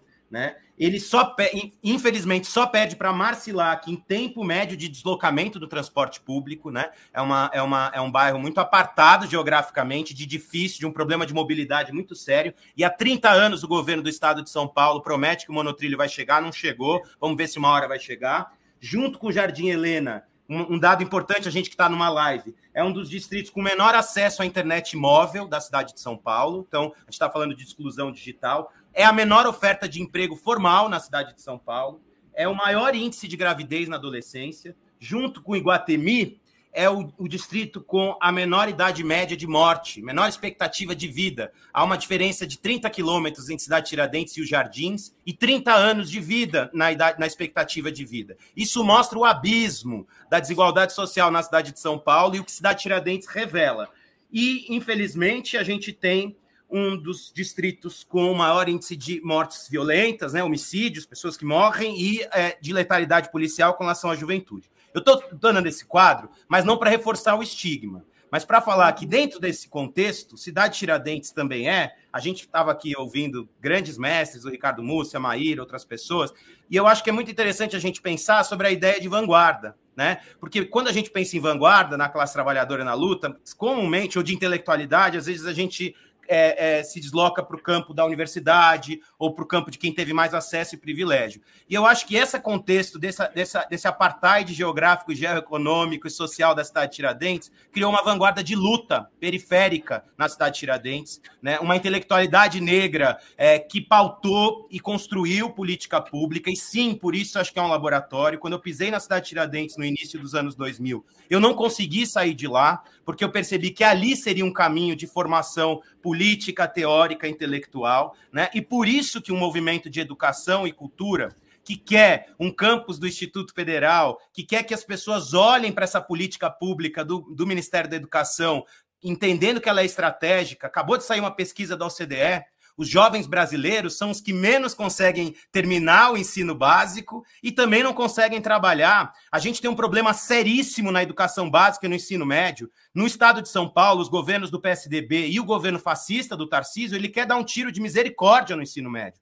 Então, o Instituto Federal, ele tem do ensino médio ao curso superior, à pós-graduação, e é muito interessante quando a gente pensa o quanto que uma luta que parece que é regionalizada, circunscrita a um território, ela pode dizer muito sobre, ela pode nos apontar caminhos, estratégias políticas, táticas do que a gente pode fazer e deve fazer para reconstruir esse país. Eu, de fato, quando falo de Cidade Tiradentes, falo com muita paixão, falo com muito carinho e com muito amor a tudo que a Cidade Tiradentes trouxe para o meu caminho, mas também falo com as cicatrizes, porque quando a gente fala de genocídio da população negra e periférica, em Cidade Tiradentes a gente não está falando de uma coisa abstrata. É muito difícil qualquer pessoa que convive lá há tantos anos, que não tem algum amigo, algum vizinho, alguma pessoa próxima, né, que perdeu a vida precocemente numa situação de violência. A gente tem a juventude criminalizada, só que a gente tem a juventude potente. Se o funk hoje é o ritmo brasileiro que está nos festivais internacionais de música, Em São Paulo, falando de vanguarda, de arte, de cultura, em São Paulo, o funk se desenvolveu na cidade de Tiradentes, que tem seus fluxos, seus bailes, sempre ali na mira da polícia, que, claro, precisa de uma disciplina, precisa de um horário, mas que é potência a juventude. E é isso que a juventude da cidade de Tiradentes e o movimento popular está reivindicando: educação de qualidade, ensino médio de excelência, um centro cultural que foi implantado lá, mas nunca foi implantado plenamente, e está se organizando para isso com a classe trabalhadora numa frente ampla progressista. Tá aí o Guilherme César, gente. Que coisa. Vou, vou embora daqui, vou deixar vocês dois aqui falando tudo. Não, é, é, é impressionante, né? É, a gente está buscando também, sabe, nesse, nesse vai vem do ecossistema digital, progressista e tudo mais, ideias, inovações, né? E a, a ideia da cidade de Tiradentes chegou muito forte aqui para mim e eu tô vendo por quê, né? Tô vendo por quê, porque tem ação é, é, é do que a gente está vendo aqui. Deve ter muito mais pessoas também assim extremamente apaixonadas e comprometidas com esse é, que a gente pode chamar também de ecossistema social, né? É, a gente já vai falar do, do, dessa, dessa campanha que vocês estão fazendo, que está muito adiantado para receber o Instituto Federal, é, mas ainda depende de alguns detalhes, né? É, é, Elaine Mineiro, vou passar para você, se você quiser já introduzir um pouco esse tema do, do Instituto, é, porque isso mudaria o, o, perfil, digamos, de oportunidades né, da cidade de Tiradentes. Como é que estão esses estudos e como é que está essa, essa pressão que a sociedade ali regional está fazendo com relação à, à vinda desse Instituto Federal? Elaine Mineiro. Conde, depois que a gente teve né, essa luta pelo, pela universidade, em 2004, 14, perdão, a gente também teve uma outra grande articulação na cidade de Tiradentes para o Instituto Federal, 2013, eu acho, 2014 ou 2013. 2013 a gente também, 2013. A gente teve uma grande articulação para o Instituto Federal, que começou a andar essa ideia, né? O Ministério da Educação abraçou a ideia, iria de fato implementar esse Instituto Federal na cidade de Tiradentes, mas a gente sofreu o golpe da presidenta Dilma e aí todas essas ações dos institutos federais pararam e esse instituto não foi instalado. O que, que a gente quer né, que aconteça agora? Agora a gente tem um novo governo, como é, foi bem colocado aqui, a gente ajudou a eleger esse governo, precisa pressionar esse governo para que ele consiga fazer as coisas que a gente precisa e as políticas públicas que são fundamentais para a gente ali naquele território. A gente tem é, um centro de formação cultural na cidade de Tiradentes, que também é uma luta histórica, mas é um dos maiores centros culturais da cidade de São Paulo, é um equipamento gigante que tem na cidade de Tiradentes. A gente fez questão de que ele fosse um centro de formação cultural, principalmente também, porque além de um espaço de fluição de arte, de cultura, é, de ebolização de uma coisa que é muito viva naquele território, ele também servisse para profissionalizar jovens e pessoas do território em cultura e em arte do lado do Centro de Formação Cultural, que já é uma realidade, que recebe grandes shows, que acontecem grandes coisas lá, mas que também precisa de uma implementação é, tardia, né, que ainda não foi feita, tem um terreno de uma fábrica é um terreno histórico. Ali é um território. É, eu moro ali né, desde 1970, é, 1970 em 87, e ali já foi um território, por exemplo, onde a gente é, amanhecia com cadáveres expostos quando a gente estava num período mais sangrento ali no violência no território em São Paulo. Então aqui, aquele território, ele foi um território que a população, que os moradores elegeram para ser um território de arte, para ser um território de educação, para ser um território que construiu uma outra história para a cidade de Tiradentes. Você já tem duas escolas próximas naquele terreno, duas escolas estaduais. Você tem o Centro de Formação Cultural de Cidade de Tiradentes. E no meio desses equipamentos de educação, você tem uma fábrica que funcionou durante muito tempo na cidade de Tiradentes, não está mais é, praticamente não está mais em funcionamento ali é, naquele território.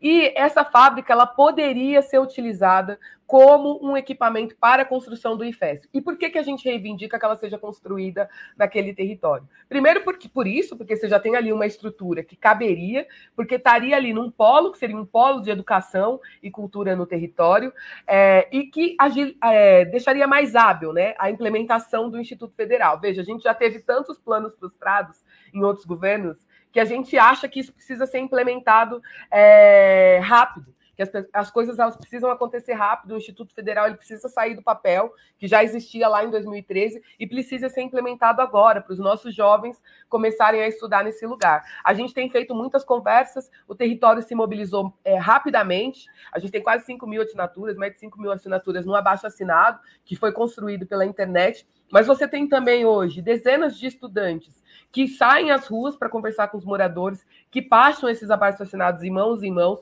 para convencer a população e explicar para a população o quanto é importante. E tem uma adesão enorme, porque veja, quando a gente conta a história, e a gente já falou de Cidade Tiradentes, você está falando de uma história de mulheres que reivindicaram política pública para seus filhos, para a construção de uma outra história é, para esses jovens moradores de Cidade Tiradentes. A gente tem um território que tem uma dificuldade muito grande educacional, que tem é, um nível de empregabilidade né, de cargos muito, muito baixos e que vão reproduzindo né, um sistema ali é, de vulnerabilidade econômica naquela população que impede que as pessoas consigam construir vidas de outra maneira, né, de maneiras que a gente acredita. Então, aquele território ele é fundamental ele é estratégico por vários motivos, né? Mas principalmente porque ele já tem sido há 40 anos uma experiência de luta da classe trabalhadora que tem conquistado é, coisas não só do imediato, porque a luta cotidiana ela é uma luta própria da periferia, porque a periferia precisa do cotidiano. A gente brinca, né? Que é vender o almoço para comer a janta.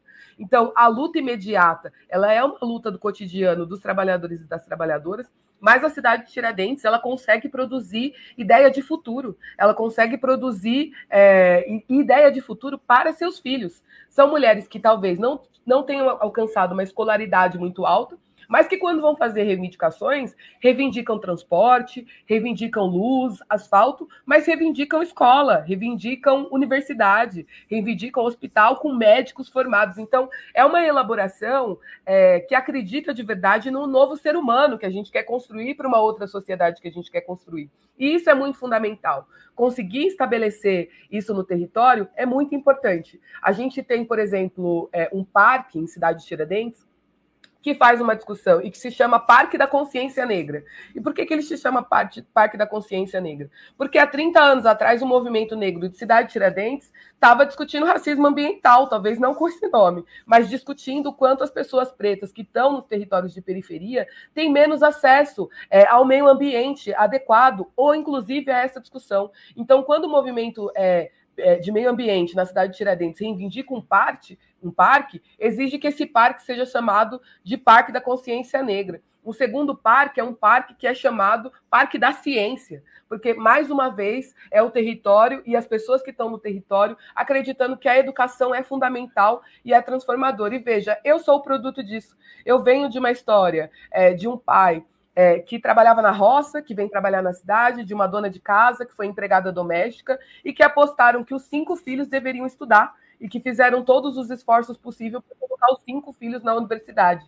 E hoje eu sou vereadora na cidade de São Paulo, é, da cidade de Tiradentes. Então, essa é uma história que foi produzida não só pela minha mãe, mas pelo histórico da cidade de Tiradentes para aquelas mulheres que davam formação de liderança para as crianças, que iam é, entregar a cesta básica, mas que chamavam as pessoas para fazer a discussão, que quando pediam para asfaltar a rua, faziam isso construindo abaixo assinado, que era para mostrar para a população que isso só se construi coletivamente. Então, esse histórico que produz tantas coisas interessantes, mas que mesmo assim não consegue acabar com essa vulnerabilidade que a gente é, fala, principalmente com a violência que está ali destinada àquele território, é um território que, inclusive, responde com arte, responde com educação, responde com o que a gente acredita para o futuro, mas é um território que vai precisar de desenvolvimento econômico, vai precisar de política pública séria, implementada. E é por isso que essa reivindicação é uma reivindicação muito séria para a cidade de Tiradentes porque é uma reivindicação é, histórica das mulheres da cidade de Tiradentes, das pessoas que organizaram esse território,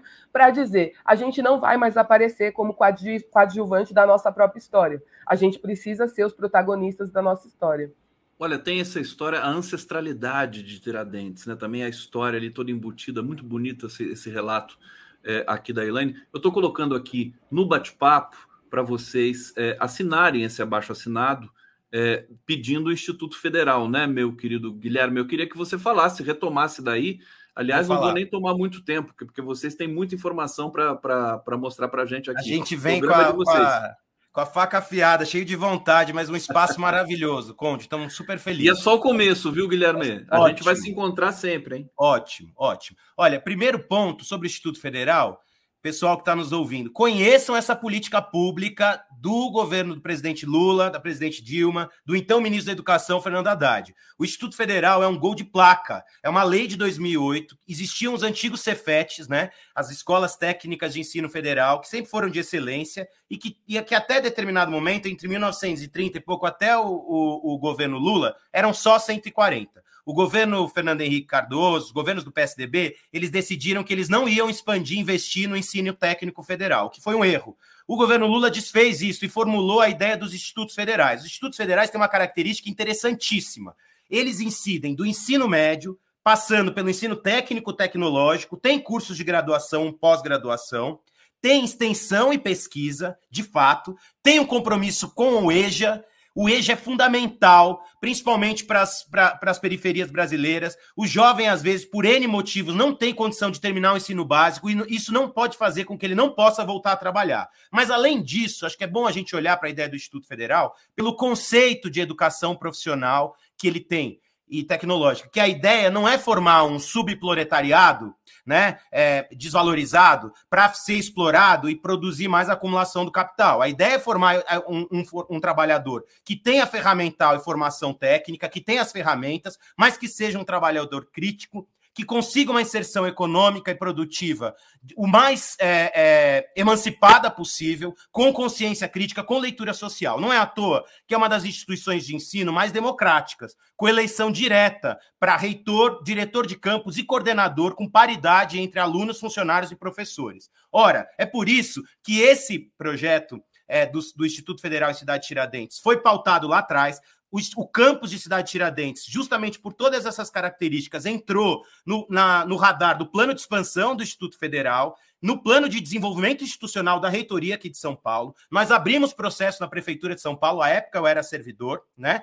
E abri um processo no Ministério da Educação. Como a Elane falou, veio o golpe e isso foi, isso foi interrompido. Agora, servidores porretas desse instituto, comprometidos com essa política, alinhados a isso, como a Denilson, o companheiro Christian, procuraram nós do movimento de Cidade Tiradentes. E aí, aqui eu não estou falando como pessoa física, eu estou representando um movimento que, ao final, aí eu vou saudar as pessoas para a gente retomar essa luta. E nós retomamos com toda a força. O que precisa agora, o ponto que está, é, Conde, para os campos do Instituto Federal serem implantados, o governo Lula já anunciou haverá uma nova expansão, e o ministro Camilo, dos institutos federais no país, né?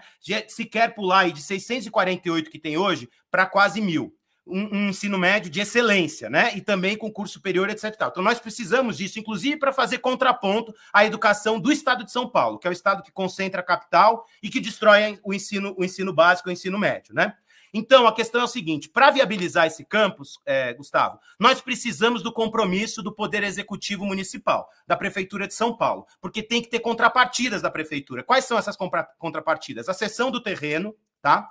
ajudar a, na construção da obra, garantir a obra, o prédio, e também ajudar com parte do custeio nos primeiros anos de funcionamento. Não é uma contrapartida tão grande para o benefício que esse território vai ter. E assim acontece no Brasil inteiro. Inclusive, cá entre nós, tem prefeitos aí, é, bolsonaristas de direito, que estão ali já oferecendo tudo e mais um pouco para instalar os seus campos de Instituto Federal nos seus municípios. Aqui em São Paulo, na cidade de Tiradentes, está dizendo já está se reunindo, se reuniu com o prefeito regional, é, é, Elaine, Luna Zaratini, outras forças políticas se reuniram com o prefeito em exercício, Juliana Cardoso, outros parlamentares federais já se reuniram no, com o ministro da Educação, com o presidente Lula, que também chegou esse recado para o presidente Lula, e a gente está com amplo apoio. O que, que a gente quer agora? O que, que a gente quer, não? O que a gente precisa?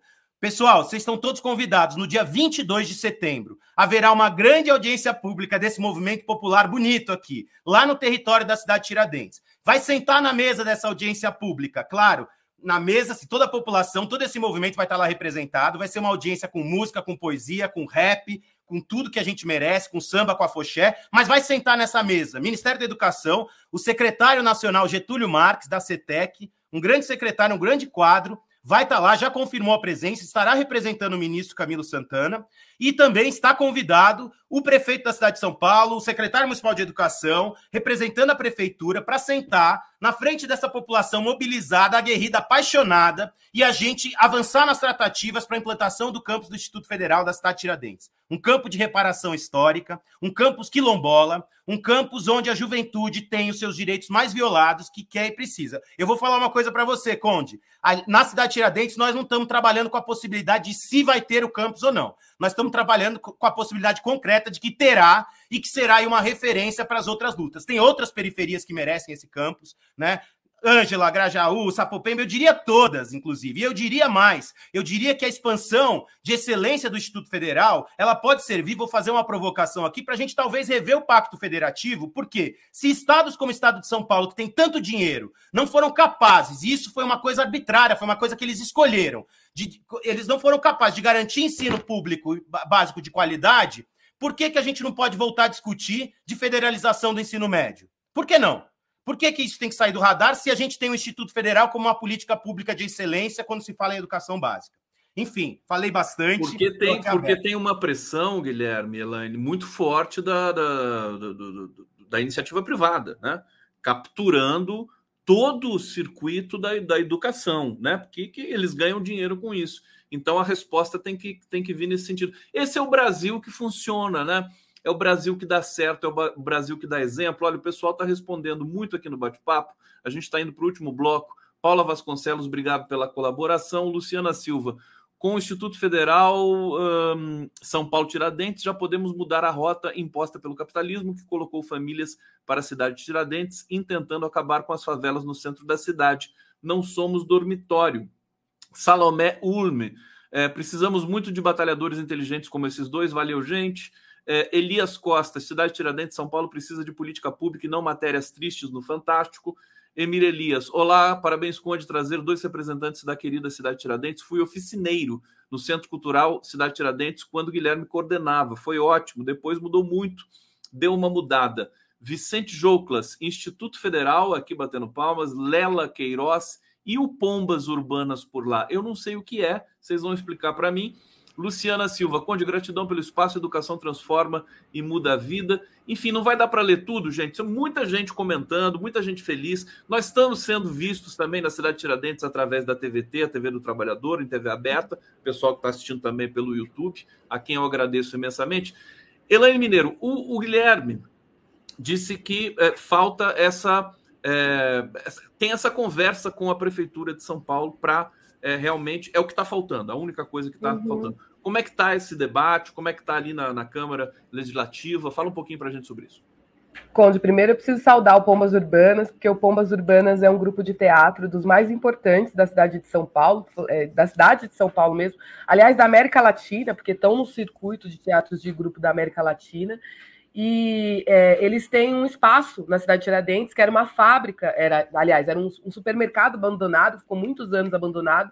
Eles fizeram uma ocupação cultural nesse espaço e se mantém naquele território, formando outros coletivos, trazendo arte e cultura no território e falando sobre a cidade de Tiradentes. Né? Suas peças, suas histórias ali que são construídas, são construídas também para falar de cidade de Tiradentes. Então, um grande salve ao Adriano, ao Marcelo, os meninos lá é, do Pombas Urbanas, que estão com a gente também nessa luta. É, e com, em várias outras lutas, porque também é um grupo de teatro extremamente atuante, que abre o seu espaço também para o território fazer reunião, conversar, discutir, enfim, fazem parte dessa ebulição que a gente fala que é a cidade de Tiradentes. A gente tem um, uma conversa aqui no município de São Paulo, onde que ela, ela, a gente tenta falar, tenta não, a gente está falando com o Ministério da Educação e com o CETEC para que eles garantam essa instalação e também tem conversado é, aqui na cidade de São Paulo para que a gente consiga é, este terreno específico ou outro, mas de preferência esse terreno específico que a gente já citou aqui, que fica na Inácio Monteiro, é, na Rua Inácio Monteiro, né, ali na cidade de Tiradentes.